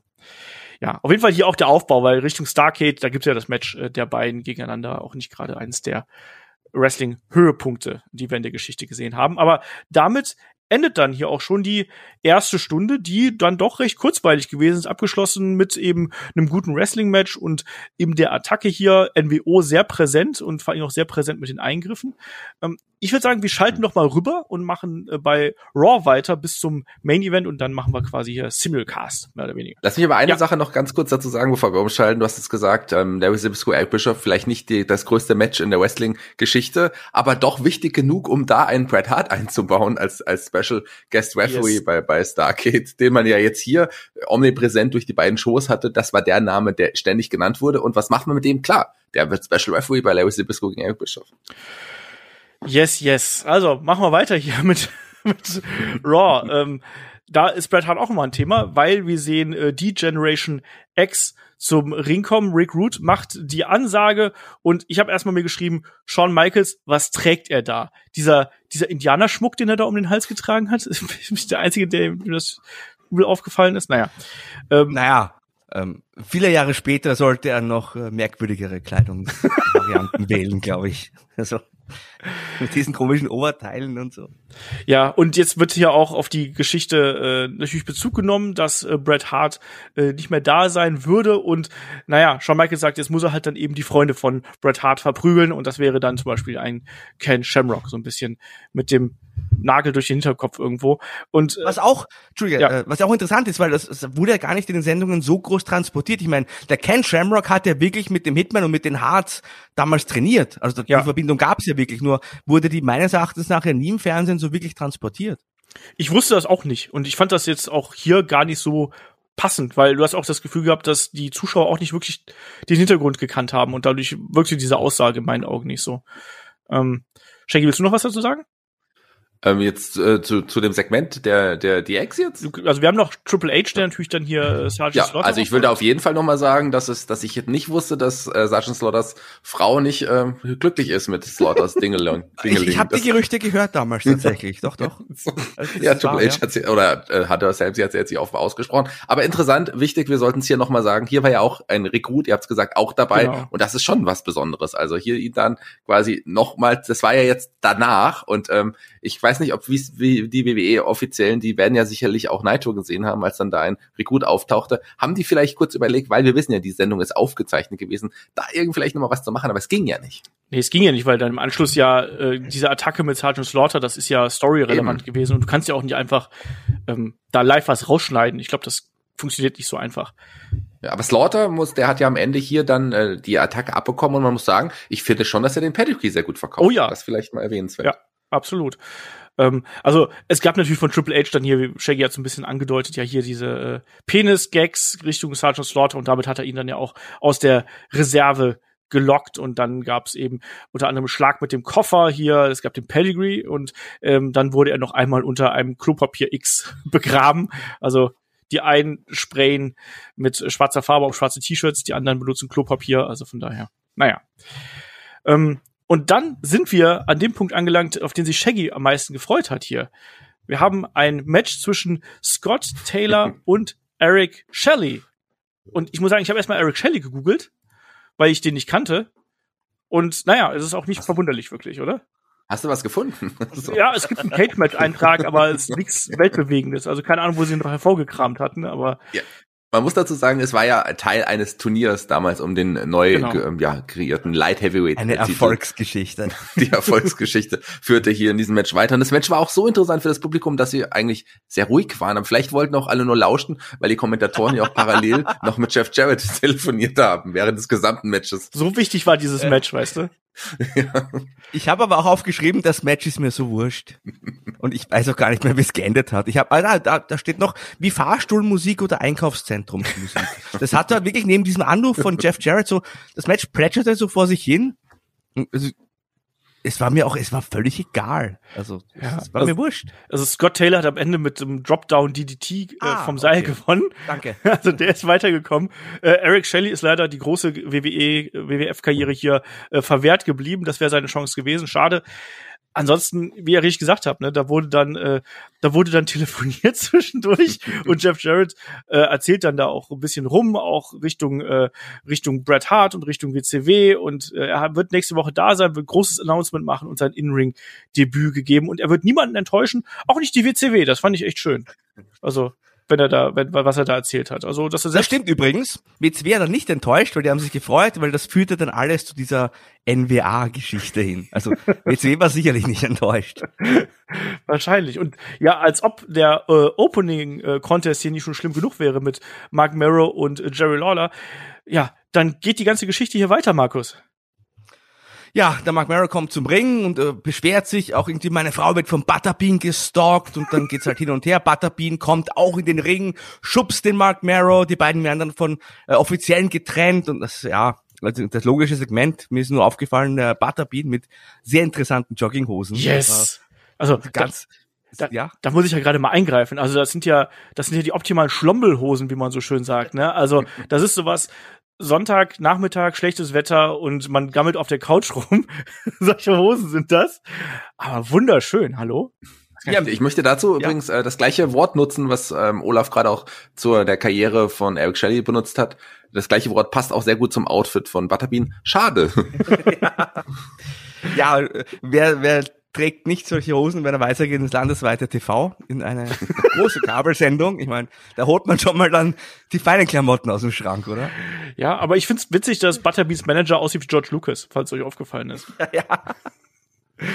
Ja, auch das hier totaler, totaler Bullshit irgendwo. Also das ist keine gute Raw-Ausgabe, muss man sagen. Also da würde auch kein Hahn mehr nachkrähen, wenn nicht dieses berüchtigte Vince McMahon dabei, äh, Segment dabei gewesen wäre. Es gibt halt ein bisschen Schubserei, äh, viel zu lang. Äh, dann irgendwann kommen die äh, Referees dazwischen und stoppen die beiden, bevor Schlimmeres passiert als eine Schubserei.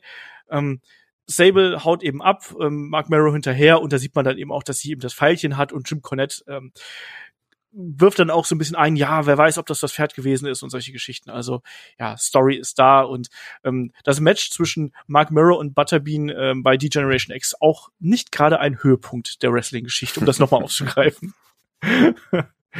Der sollte noch kommen beim Brawl for All. Dann oh ja. ja, Butterbean gegen Bart Gunn, Klassiker. Ähm, ja, das äh, Vince McMahon-Segment, das zweite, äh, war dann äh, danach, das können wir dann ja hier überspringen, das haben wir ja quasi analysiert.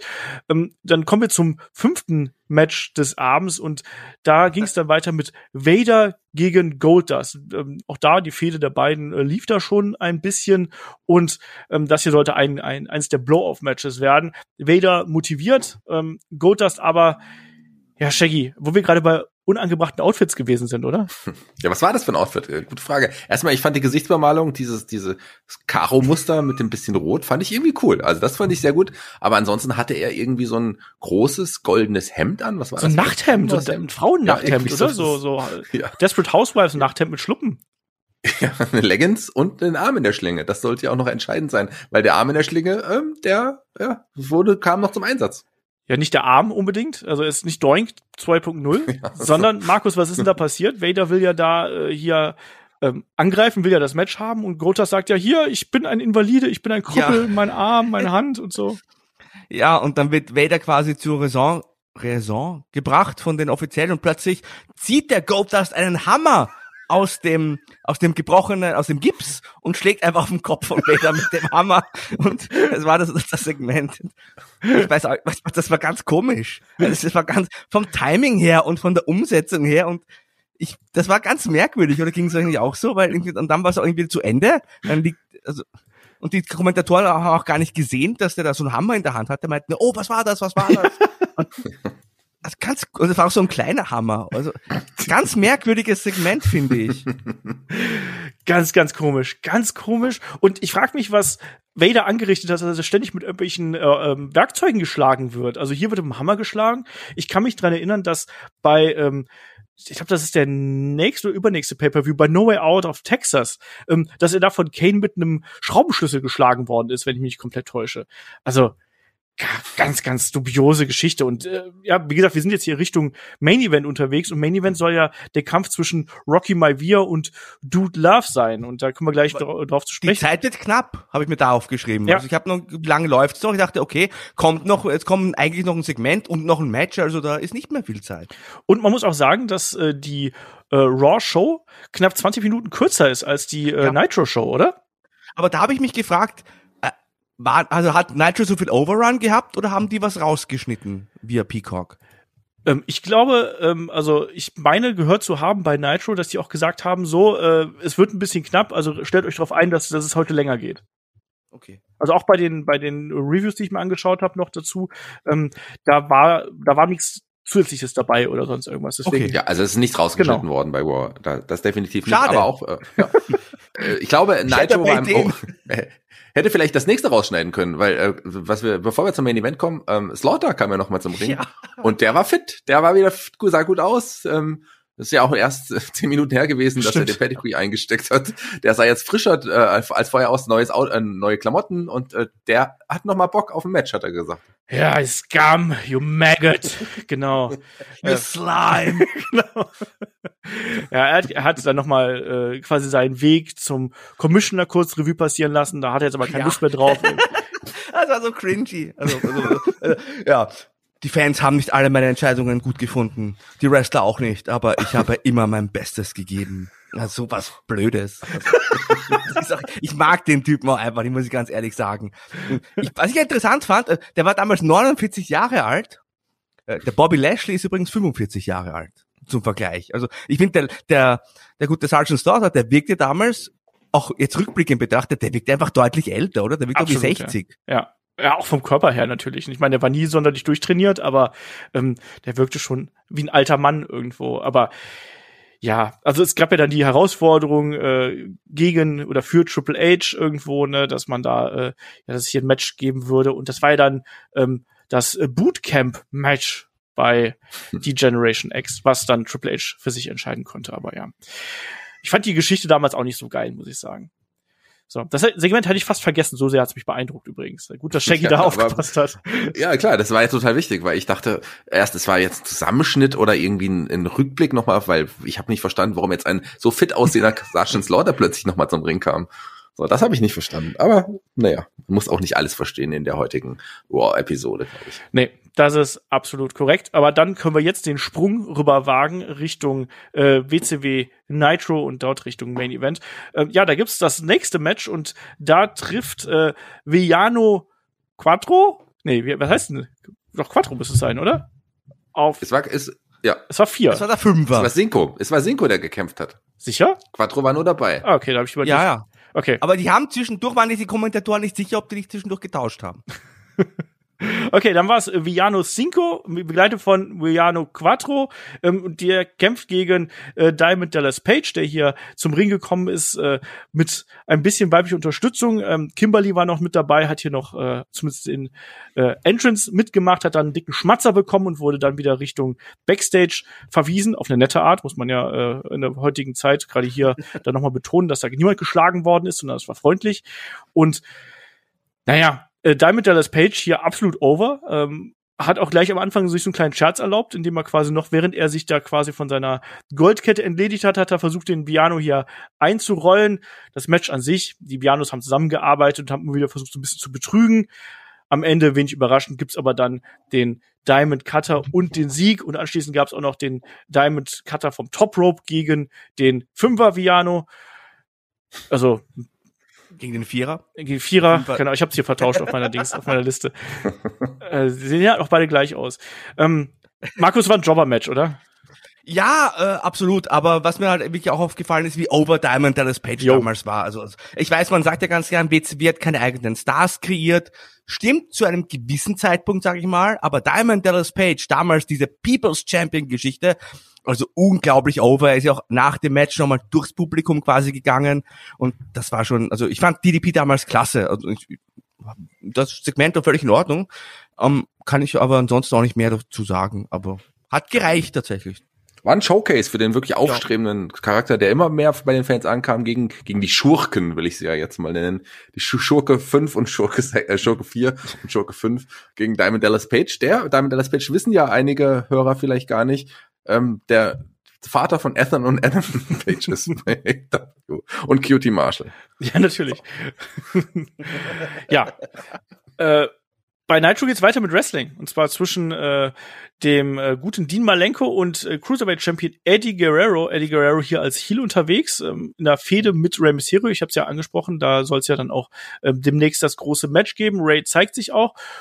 Ja, und Shaggy, das war auch wieder hier ein äh, solides Wrestling-Match, äh, was wir hier gesehen haben, oder? Ja, ein solides bis sehr gutes. Ich fand das sogar sehr, sehr gut. Gerade ja, so ja. auch, ähm, auch das Ende hat mir irgendwie in dem Fall auch gefallen, muss ich sagen. Und Echt? hier zwei Leute, die mir hat es gefallen. Ich fand das, fand das schön. Ich fand das auch mal was anderes. Und hier zwei Leute, die ja auch, äh, man aus ECW auch schon gegeneinander auch tatsächlich gesehen hat. Und eben hier, ebenso wie, wie vorhin äh, Jericho und Rey Mysterio, hier Eddie Guerrero gegen den Malenko, das sind schon vier Namen, die man einfach so in zwei geilen Matches in, in eine normale Wochenshow packt. Also, das waren eindeutig die Matches des, des Abends. Absolut. Ja. Und natürlich auch äh, gerade Guerrero und Malenko haben ja auch bei der ECW fantastische Matches abgeliefert. Und das hier war nicht ganz auf dem Niveau von den Matches, aber war auch richtig gut. Also ähm, hat richtig Spaß gemacht, den beiden zuzugucken, oder Markus? Ja, ich war, ich habe bei dem Ende auch nochmal genau hinschauen müssen, da hätten, also, ob es jetzt wirklich äh, das geplante Ende war, weil das so plötzlich kam und der Eddie auch einfach nur auf der Matte lag und dann wurden ja beide bis zehn ausgezählt, ja. äh, während sie auf der Matte liegen. Das gibt's ja eigentlich äh, so gut wie nie und ich weiß, also der Eddie hat für mich da auch einen sehr angeschlagenen Eindruck tatsächlich gemacht, hat auch mit dem Ringrichter kommuniziert. Äh, ich weiß gar nicht, ob da nicht tatsächlich hier ein, ein Audible gecallt wurde. Vielleicht, vielleicht ein bisschen ja. Kopf angeschlagen, kurz ausgenockt gewesen oder sonst irgendwas. Es gab ja, also auch die beiden haben sich hier gegen Ende die Bomben um die Ohren gehauen. Es gab ja erstmal den normalen Superplex und danach gab's ja dann noch den äh, Backdrop Superplex quasi. Und das hat ja das war es dann, ja. Ja, genau. Und da hat's ja dann quasi dazu geführt, dass es den, den Ten-Count gegeben hat. Ähm, also, ich weiß es nicht, ich habe nichts darüber gelesen, ob's, ob das irgendwie gecallt worden wäre oder sonst irgendwas. Es fühlte sich ein bisschen ungewöhnlich an. Zugleich natürlich nach knapp zwölf Minuten, die wir hier gehabt haben, hat man da natürlich auch die Möglichkeit gehabt, beide mit dieser Entscheidung hier ein bisschen zu schützen, ohne dass man da äh, was weggenommen hätte von beiden. Ja, das halt schon. Aber war ein Top-Match. Also das und eben das Match zwischen Ray und äh, Jericho absolut sehenswert. Die ja, übrigens da ich gesagt, oder, dass es um den Titel eigentlich ging. Richtig. Eddie war Cruiserweight Champion. Äh, Shaggy wollte ja äh, die, die Champions auch mal quasi callen. Und eigentlich hätten wir jetzt sogar vier Titelmatches hintereinander sehen sollen ab diesem Zeitpunkt. Richtig, genau. Das nächste Match, was wir dann hier eben haben, es gab zum einen erstmal noch den nächsten Einspieler von Lex Luger, der Bret Hart hier als äh, Freund bezeichnet hat und äh, auch der kann sich das halt nicht vorstellen, dass der Bret Hart zur NWO gehen würde und das würde ihn zutiefst enttäuschen. Und Markus, danach gab es auch wieder äh, Nitro Party. Ja, absolut. Äh, Nitro Party Video und das, das fand ich sehr, ich fand das durchaus unterhaltsam. Hat man richtig so Highlights gesehen von so einer College Nitro Party und ich, es wirkt halt natürlich alles so ein bisschen over the top, aber man muss schon überlegen, es waren ja alles so College-Studenten und junge Leute, die ihre Videos auch wirklich eingeschickt haben und die da immer Party gemacht haben und ähm, ich finde schon, dass das, auf der anderen Seite haben wir diese WWE-Clips lobend erwähnt, aber ich finde auch dieses, diese Nitro-Party-Geschichte äh, durchaus gut funktioniert hat und irgendwie Nitro total angesagt und cool wirken hat lassen. Klar war das ein bisschen, kann man sich den Kopf greifen, wenn da die jungen Leute hier sich, weiß ich nicht, äh, die Kante geben äh, und, und irgendwie dann total wild Party feiern, während im TV Nitro läuft, aber irgendwie, also mir gefällt das. Ich, ich, das passt irgendwie total, finde ich. Ah ja, also es tut auf jeden Fall nicht weh und es hat, wie ich finde, ganz gut den Zeitgeist so wiedergespiegelt, um welches Standing äh, die Show damals gehabt hat. Ich habe das auch so geschaut, diese Folge. Ich habe ganz, ganz genau. Ich war auch Teil dieser Party. Ja, finde, gestern, ähm, gell? Du hast gestern Nitro geschaut. ich, ich, ich, muss da Markus tatsächlich total zustimmen, weil äh, klar, es sind die Videos vielleicht nicht so cool und es ist auch aus heutiger Sicht ein bisschen befremdlich, das zu sehen. Aber es hat tatsächlich Nitro damals irgendwie auch interessanter, es cooler, eben authentisch. Diese, ja, für ja. diese junge Zielgruppe auch gemacht. Für die war es ja cool. Wir machen jetzt da eine Party, Nitro Party. Wir schauen uns das an und am Ende sind wir vielleicht im Fernsehen und können auch noch ähm, eine Party mit den Nitro Girls gewinnen. Also ich finde das schon cool. Ja, ähm, nächstes Match auf der Card. Ähm, auch hier, Television-Title. Äh, Perry Saturn mit dem Flock unterwegs gegen Scotty Riggs. Scotty Riggs damals ja noch nicht beim Flock, aber schon gezeichnet vom Flock. Hier mit Augenklappe und Pflaster und Kontaktlinse, also äh, dreifach genäht hält hier äh, besser. Die beiden äh, treten gegeneinander an und Scotty Riggs hier dann in der Babyface-Rolle ähm, verliert auch im Verlauf des Matches hier seine Utensilien, so dass man so eine, ähm, ja, diese, diese weiße Kontaktlinse dann sieht, dass, wo sein Auge geschädigt worden ist. Das hält ihn trotzdem nicht davon ab, dass er hier schlecht sieht, dass er dann einen wirklich ich sag mal, mutigen Dive hier vom äh, Ringpfosten nach draußen über die Guardrail auf das Flock zeigt. Am Ende aber ist es dann doch Perry Saturn, der sich das Ding hier ähm, holen kann. Am Ende mit den, äh, ja, mit einer Guillotine Leg Drop und dann eben mit den Rings of Saturn. Ja, ähm, auch kein verkehrtes Match, oder Shaggy? Also nicht, nicht besonders lang, ähm, aber angemessen daran, dass da Scotty Riggs dabei war, nicht so dramatisch schlecht. Ja, Scotty Riggs ist ja jetzt auch kein schlechter. Also ist jetzt vielleicht American äh, Males. per, American Males. Ja, aber gerade später bei ECW hat er auch nochmal, gerade mit IAVD auch nochmal Matches zeigen können, wo er auch nochmal da sich präsentiert hat. Also ich finde, das war auf jeden Fall kein schlechter, aber Perry Saturn ist natürlich ein sehr, sehr guter. Und auch gerade der Guillotine Drop, den du angesprochen hast, der sah schon geil aus. Also der hat sich auch selber ein bisschen wehgetan. Ansonsten das Flock natürlich involviert, saßen erst am am Ring kamen dann natürlich auch und haben also im Publikum noch haben sich dann teilweise dann auch noch mit an den Ring gestellt und haben dann am Ende im Ring auch noch mal und ich muss Hammer noch mal hervorheben, den ich ganz schlimm Ja. finde. Gell? Wie schlimm ist der denn, Aber- oder? Der passt doch da überhaupt nicht hin. Man sollte auf jeden Fall nochmal diesen Flying Crossbody von Riggs würdigen, der vom Ja. Top Rope nicht auf Saturn gesprungen ist, der außerhalb des Rings war, sondern direkt in die erste Reihe und hat auch gut geklappt. Ich meine, es kann ja ganz schnell nach hinten losgehen. Und das hat mich beeindruckt tatsächlich. Ansonsten fand ich das Match ein bisschen zu einseitig, aber war okay. Also, Ja. ja. Ähm, In Ordnung, aber äh, lieber Olaf, lass mir, gib mir den Moment, um zu sagen, es ist Zeit für ein bisschen Zerstreuung, denn die Nitro Girls durften wieder kommen und es war ein Solo. Ja. Solo, Ja. lieber Markus. Markus, das ist dein Moment. Ja klar, Solo-Tanz von Spice hat mir auch Ja. sehr gut gefallen, war auch wahrscheinlich das Beste an diesem Abend in beiden Sendungen. Und hätte man auch länger bringen können. War eine sehr gute Tänzerin. Ja, und äh, danach sollten eigentlich die Steiner Brothers antreten, kamen hier zum Ring äh, mit Ted DiBiase, der hier als Manager und Gürtelträger äh, fungiert hat. Die hätten ja eigentlich auf Vicious and Delicious treffen sollen, aber soweit kam es nicht, äh, weil sie sind schon auf dem Weg zum Ring von der NWO attackiert worden und Hogan hat wieder ordentlich den Gürtel hier ausgepackt und es wurde wieder gekloppt und es wurde wieder gesprüht. Also Markus, die Attacken ziehen sich hier durchs Programm. Ja, da sind wir leider um ein Titelmatch umgefallen, aber war auch nicht mehr viel Zeit zu dem Zeitpunkt. Ähm, das war eine recht kurze Attacke, weil man eben, wie gesagt, nicht mehr äh, so viel bringen, also Zeit wurde knapp, aber war eigentlich trotzdem, ich fand das nicht so schlecht umgesetzt in dem Fall. In dem Fall hat ja auch, haben sie wenigstens nicht auf das schwarze Hemd gesprüht. das ist, das ist äh, richtig. Ja, weiter geht's dann auch sehr schnell, muss man sagen. Also jetzt ist hier die äh, die Abfolge sehr lang. Ich habe dann hier dazwischen auch diese Ankündigung der Überlänge ähm, mit äh, eingetragen. Wir bekommen als nächstes äh, Kurt Hennig gegen Lex Luger. Kurt Hennig damals US Champion und äh, eigentlich auch in der Fehde mit Ric Flair, weil er trägt ja auch die äh, Robe von Ric Flair, die er nicht nur gemobst, also auch hier wird wieder viel gestohlen, sondern auch ja, verunstaltet hat. Und äh, Shaggy, auch hier, ich sag mal, solides TV-Match. Und am Ende, Mensch, du, es geht wieder mal die Q-Sieg. Ja, also die Fehde ganz kurz, die du angesprochen hast mit Ric Flair, die wurde ja auch hier nochmal erwähnt, da die beiden ja auch bei World War III dann hier in einem angekündigten No Disqualification Match aufeinandertreffen werden. Und das Match kann ich mich gut erinnern. Matches mit Lex Luger und Kurt Hennig, auch die haben ja auch äh, eine Geschichte auch bei der WWF damals auch mal gehabt. Da haben sich Ja. ja, auch schon, da sind die sich auch schon begegnet. Also deswegen habe ich mich sehr auf dieses Match gefreut. Mir ist übrigens die eine Frau aufgefallen, die sich sehr über Lex Luger gefreut hat, als der zum Ring kam. Ähm, denn ähm, scheinen die Leute ja trotzdem irgendwie zu mögen. Also ich meine, Ja, Luger- 97er Lex Luger war der beste Lex Luger. Ja. ja, eben. Oder? Und ich habe mir nur hier gehofft, Übrigens, äh, ich, ich hätte ja, wir hätten uns ja auch einen Titelgewinn von Lex Luger anschauen können, war eine gute Folge. ja, aber gut. Schade. Werden wir beim ähm, nächsten oder ja, beim Übernächsten. übernächsten Mal wahrscheinlich eher erstmal. Aber hier haben wir keinen Titelgewinn von Lex Luger gesehen, denn ich habe befürchtet, vielleicht kommt es hier zum Eingreifen der NWO. Habt ihr das auch gedacht? Tja, wäre keine Überraschung gewesen, oder?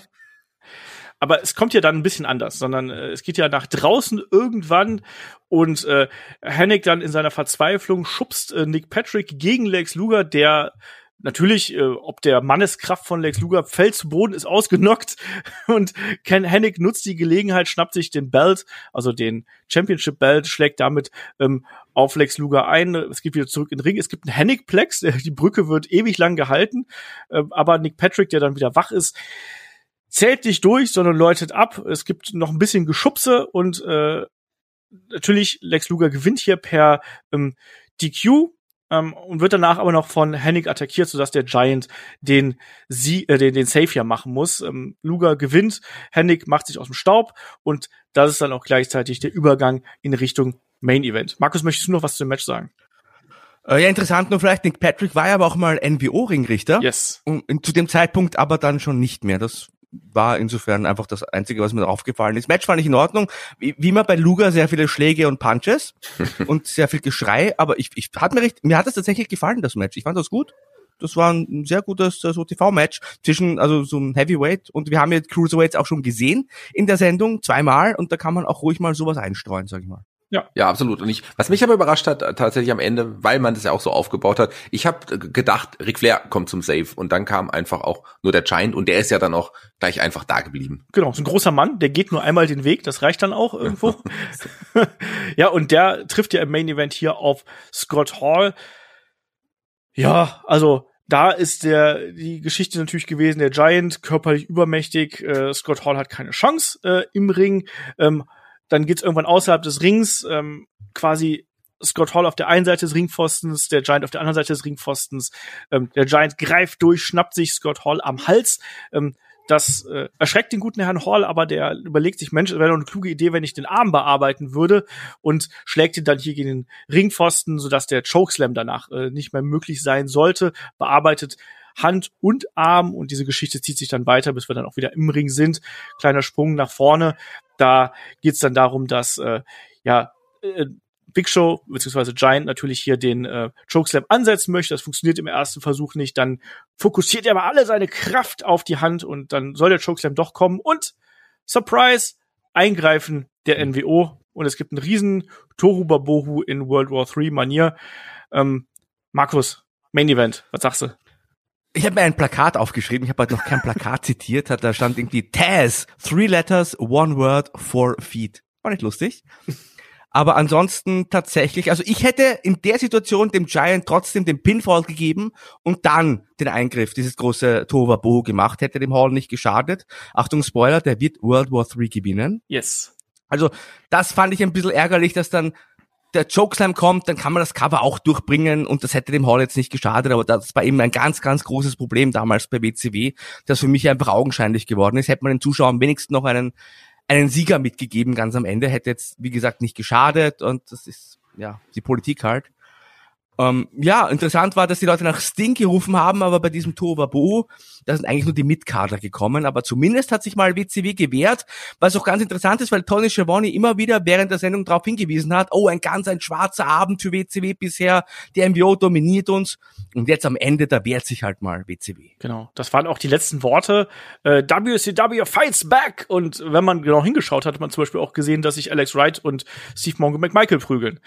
Also da war dann auch so ein bisschen jeder für sich selber. Ja, äh, ich fand den Main Event war, war ein Story-Match, das jetzt nicht wunderbar spektakulär, da standen die Figuren im Mittelpunkt, war auch im Hinblick auf ähm, World War III natürlich wichtig, diese beiden Figuren hier nochmal darzustellen. Ähm, und dann das Ganze durcheinander ist so der Klassiker. Ich meine, vom Rumble haben wir auch ständig irgendwelche Massenkloppereien. Ähm, spektakulär war das nicht, aber ich sag mal, es war okay, oder Shaggy? Bei AW macht man es ja inzwischen auch. Ja, eben. Von, von, der, von den Battle Royals, die man immer bringt. Shaggy, möchtest du noch was ja, ich fand sagen? das schon, ich fand, ich fand das äh, schon cool, weil ähm, man hat ja hier, wie du es gesagt hast, dann wirklich nochmal die, die WCW mit Card und noch ein bisschen die Undercard rausgebracht. Aber auch hier waren die dann in der Überzahl und das war etwas, was man sonst auch so oft nicht gesehen hat, sondern am Ende hat oft die, die NWA, äh, NWO, verdammt, freudscher Versprecher, NWO, ähm, die Oberhand gehabt und hier die Attacken gesetzt. Und hier hat man sich wirklich endlich gewehrt. Und es war ein schönes Foreshadowing, ein schöner Ausblick auf World War III, wo ja dann auch noch mal mehr Leute im Ring stand oder in Ringen stehen sollten. Genau. Es war nicht nur die, die Midcard, also da war auch ein Diamond Dallas Page zum Beispiel, war da auch mit dabei, aber klar, also die ganz, ganz großen Namen waren da jetzt nicht zugegen. Ähm, damit endet auf jeden Fall ähm, WCW Nitro hier mit dem Übergang quasi mit der Transition in Richtung World War III. Und dann schalten wir auch wieder zurück zu WWF äh, Raw in die War Zone und da haben wir als Main Event äh, Rocky Maivia beziehungsweise The Rock äh, gegen Dude Love. The Rock kündigt ja erstmal an, dass es natürlich ein äh, es geht hier natürlich nicht um Titel oder sonst irgendwas, nicht, dass er ihm irgendwie gehören würde. Er sagt aber auch, er ist natürlich auch kein Dieb, sondern ähm, er betont dann auch nochmal, wie, wie viel Liebe er von den Zuschauern erfährt und dass sie ihn ja auch als den besten IC-Champion ähm, aller Zeiten hier angenommen haben. Und es ist eine wunderbare, selbstverliebte Promo, Markus. Also da hat man schon gesehen, das ist äh, nicht mehr Rocky Malvia, sondern wir sind da schon auf dem Übergang zu The Rock. Ja, absolut. Äh, das war hat, war, hat mir gut gefallen. War sicherlich, also meines Erachtens nach, die beste Promo des Abends, bei, bei Raw zumindest. Und auch eine der besten Promos überhaupt. Aber auch da habe ich jetzt schon auf die Uhr geschaut. Es war nicht mehr viel Zeit. Nee. Und äh, ja, dann ging es eigentlich auch relativ schnell los. Ab der Ringglocke habe ich mir aufgeschrieben, waren es noch sechs Minuten bis zum Ende, ohne Werbung. Es gab eine Werbepause, die rausgeschnitten wurde. Und ja, Dude Love gegen The Rock, der Main Event mit überraschend vielen äh, Griffen und so Based Wrestling, finde ich. Also da gab es hier so Griffe und Gegengriffe, eigentlich ein recht ungewöhnliches Dude Love Match. Ja, auf jeden Fall kein kein typisches Mick Foley Match. Ähm, ja, also aber nichts spektakuläres dabei. Also ich habe ja. Shaggy, wie war es bei dir? Also bei mir kam da jetzt auch nicht so die große Spannung auf. Wie war es bei dir? Ähm, nee, in dem Match selber jetzt auch nicht. Was ich aber tatsächlich sehr spannend fand, das ähm, haben wir jetzt hier in dem Fall noch nicht so ganz angesprochen. Ihr habt gesagt, The Rocky Maivia auf dem Weg zu The Rock. Er hat sich ja selber erstmal nur als The Rock bezeichnet. Die Kommentatoren und so weiter haben ihn ja immer noch Rocky bezeichnet. Aber er hat jetzt, nachdem er ja erst kurze Zeit jetzt auch bei der ähm, Nation of Domination war, wirklich auch Reaktion gezogen. Also andere Reaktionen als vorher. Vorher gab es ja wirklich die, wir hassen diesen Rocky Maivia, wir wollen den nicht sehen, die Die Rocky Die Rufe. Hier gab's wirklich, hier war ein super guter, cooler Heel innerhalb von kurzer Zeit wirklich diese Ausstrahlung, dieses Charisma, was er vorher nicht gezeigt hat, das war plötzlich da und man hatte hier schon das Gefühl, das ist ein Star, das wird ein Star und der ist toll und das fand ich äh, hier ist nochmal sehr sehr bemerkenswert, das zu sagen, weil das Publikum wirklich ja total ähm, abgegangen ist auf diesen Rocky Malvia und den gnadenlos ausgebucht hat und zwar einfach, weil sie ihn ausbuhen wollten, nicht weil sie ihn hassten. Ja, also da ist auf jeden Fall schon zu sehen, dass da mal was äh, sehr viel Größeres draus wird als äh, nur ein Intercontinental Champion. Ähm, das Match endet hier äh, damit, dass ähm, Mick Foley beziehungsweise Dude Love sich hier den Vorteil sichert, auch eine Zeit lang recht dominant ist und hier seine ganzen Trademark-Aktionen durchbringt. Und das mündet dann in der Sweet Shin Music, also ein Tritt ans Schienbein, ähm, gefolgt von dem Double Arm DDT und äh, Dude Love will dann The Rock covern und dann erneut, wir haben heute noch nicht genug DQ-Finishes gehabt, ähm, gibt's dann hier das Eingreifen von der Nation of Domination. Es gibt einen äh, DQ und äh, die Nation greift hier weiter ähm, Dude Love an. Natürlich äh, ruft das Stone Cold Steve Austin auf den Plan. Der hat ja angekündigt, dass er hier Rache nehmen würde. Toru Babohu einmal mehr. Ähm, The Rock haut aber ab, während äh, Stone Cold Steve Austin und Dude Love hier den Ring klären und dann am Ende, äh, ja, Rocky steht auf äh, der Rampe oben, hat den IC-Belt und ja, die beiden Babyfaces im Ring können zwar noch mal D'Lo Brown den nächsten Stunner hier verpassen, aber die ganze Geschichte ist dann gelaufen.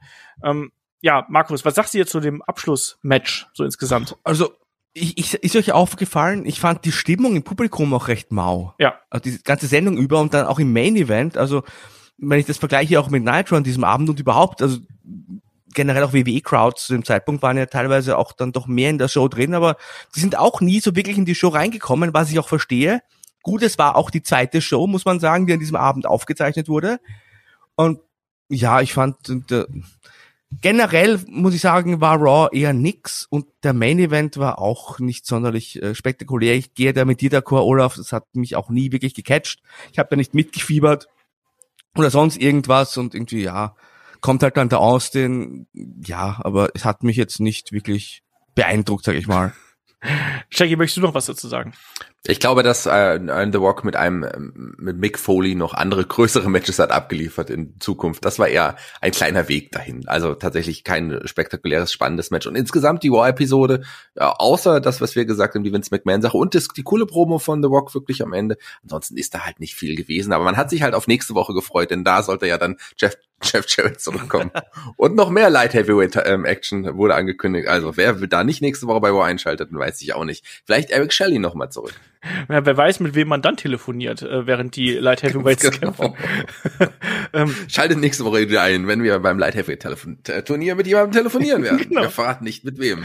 Genau das. Ähm, ja, und damit kommen wir dann auch schon hier in Richtung Fazit. Was mich bei Raw am meisten gestört hat, dass man eigentlich aus dieser Slaughter.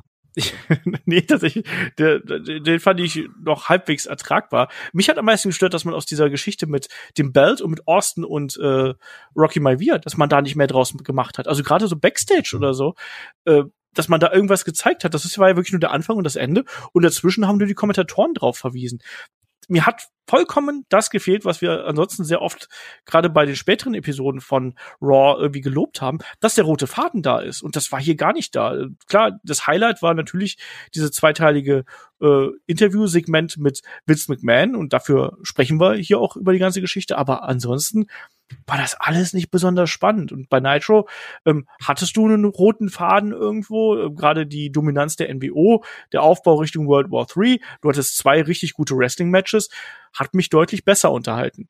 So, Markus, du. Ja, stimme ich dir zu. Also Nitro war auch nicht super spektakulär. Aber Raw war irgendwie, weiß ich nicht, das war so Malen nach Zahlen. Man hat wohl gedacht, dieses Win-Segment, die Win-Segmente, die beiden, die ziehen sowieso die Show und da schalten Leute sowieso ein. Ansonsten war das alles sehr uninspiriert, finde ich, und, und einfach so viele Lückenfüller. Nitro war nicht spektakulär, wie erwähnt, aber Nitro konnte man sich gut anschauen. Du hast schon gesagt, es gab gutes Wrestling, es gab äh, die NWO. Äh, oft zu sehen, muss man halt auch sagen, die NWO damals der hotteste Act im Wrestling-Business. Also Austin war ja gerade auch noch so am Beginn seines Aufstiegs, ähnlich wie The Rock. Und ja, ich hätte mir damals auf jeden Fall lieber Nitro an diesem Abend angeschaut und war für mich die deutlich unterhaltsamere und bessere Sendung. Shaggy ich kann dem eigentlich gar nicht viel mehr hinzufügen. Wir haben ein paar tolle Matches gehabt bei Nitro. Wir haben ein paar schlechte Matches gehabt bei Raw. Wir haben sehr viel Geredesegmente und Eingreifen gesehen. Letzten Endes was hängen bleibt, ist sicherlich natürlich immer noch das Vince McMahon Interview, das auch der eigentliche Grund war, warum wir hier eingeschaltet haben und sicherlich auch äh, der einzige Grund geblieben ist, warum ich, wir jetzt auch drüber sprechen. Wir dürfen Recruit hier nicht so äh, unter Tisch fallen. Ja, Recruit stimmt. Recruit, genau. Das, das ist auch noch ein großer Moment gewesen, den man ja auch nicht vergessen darf, was wirklich auch was Besonderes war. Aber ansonsten ist, waren das, obwohl das eine eine Go-Home-Show war, auch wirklich nur so Übergangsshows. Ja, aber wie gesagt, Recruit auch seine Promo da äh, ja. sehr gut und auch die Art und Weise, wie man Bret Hart hier ähm, bei beiden Shows in das Programm eingebunden hat. Also klar, bei ähm, Raw durch die Promo-Segmente von äh, McMahon und so, aber ähm, auch bei äh, WCW Nitro, noch bevor Bret Hart wirklich da gewesen ist, ihn da auch so äh, prägnant immer wieder zu zeigen, ähm, gerade auch mit den WCW-Stars, die man dann da hat kommentieren lassen, was sie darüber denken, dass Bret Hart womöglich bei der NWO ist.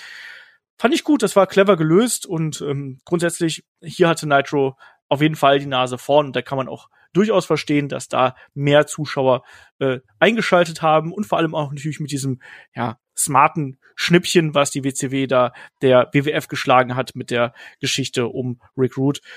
Passt das? Ähm, war auf jeden Fall die bessere Show. Aber ich glaube, dann sind wir hier auch durch, oder? Stille. Ja. Ich deute die Stille als ein, als ein Ja. ähm, Markus, möchtest du noch abschließend was sagen? Nein, ich habe aber tatsächlich, ich habe äh, nicht sehr viel zu sagen. Ansonsten, ja, nächste Woche haben wir dann äh, wieder, nächste Woche sage ich schon, aber nächstes Mal ein dreistündiges Nitro. Danke, Shaggy. Yes. Aber das wird bestimmt eine bessere Raw-Folge, als wir diese Woche gesehen haben. Da setze ich mir jetzt einfach mal fest. Ansonsten könnt ihr mir gerne bei Twitter folgen, at Markus Holzer, Markus mit C, Holzer mit Z. Und das war's jetzt für mich erstmal. Danke. Gerne. Danke, dass du da gewesen bist, Markus. Äh, Shaggy, du gehst jetzt ins Bett? Nee, ich gehe jetzt, ich gehe jetzt feiern erstmal. Es ist jetzt Zeit, ähm, ist auch für einen Sekt, würde ich sagen. Nitro Party? Morgen, morgen überstanden. Was für eine Party? Nitro Party? Nitro Party ist, nämlich Nitro Party Zeit. Ich schaue mir jetzt noch, noch mal die gleiche Nitro Sendung an und schau mal, ob ich genauso mitfeiern kann. Ich habe mir auch schon extra auf meinen Bauch ganz groß N geschrieben. Ich hoffe, da kommen noch zwei Leute, die nur noch ein W und ein O auf ihren Bauch geschrieben bekommen. Und ich rechne ja sehr mit euch. Auch ich werde es dann halt ein bisschen kleiner schreiben müssen, aber ähm, ich hoffe, ihr kommt vorbei. Lasst uns noch eine Nitro Party machen, oder Jungs? Auf zur Nitro Party. Whoop, whoop. Äh, so, besser wird's nicht. Ich sage an der Stelle Dankeschön fürs Zuhören, Dankeschön fürs Supporten und bis zum nächsten Mal hier bei Head to Head und bei Headlock, dem Pro Wrestling Podcast. Macht's gut. Tschüss.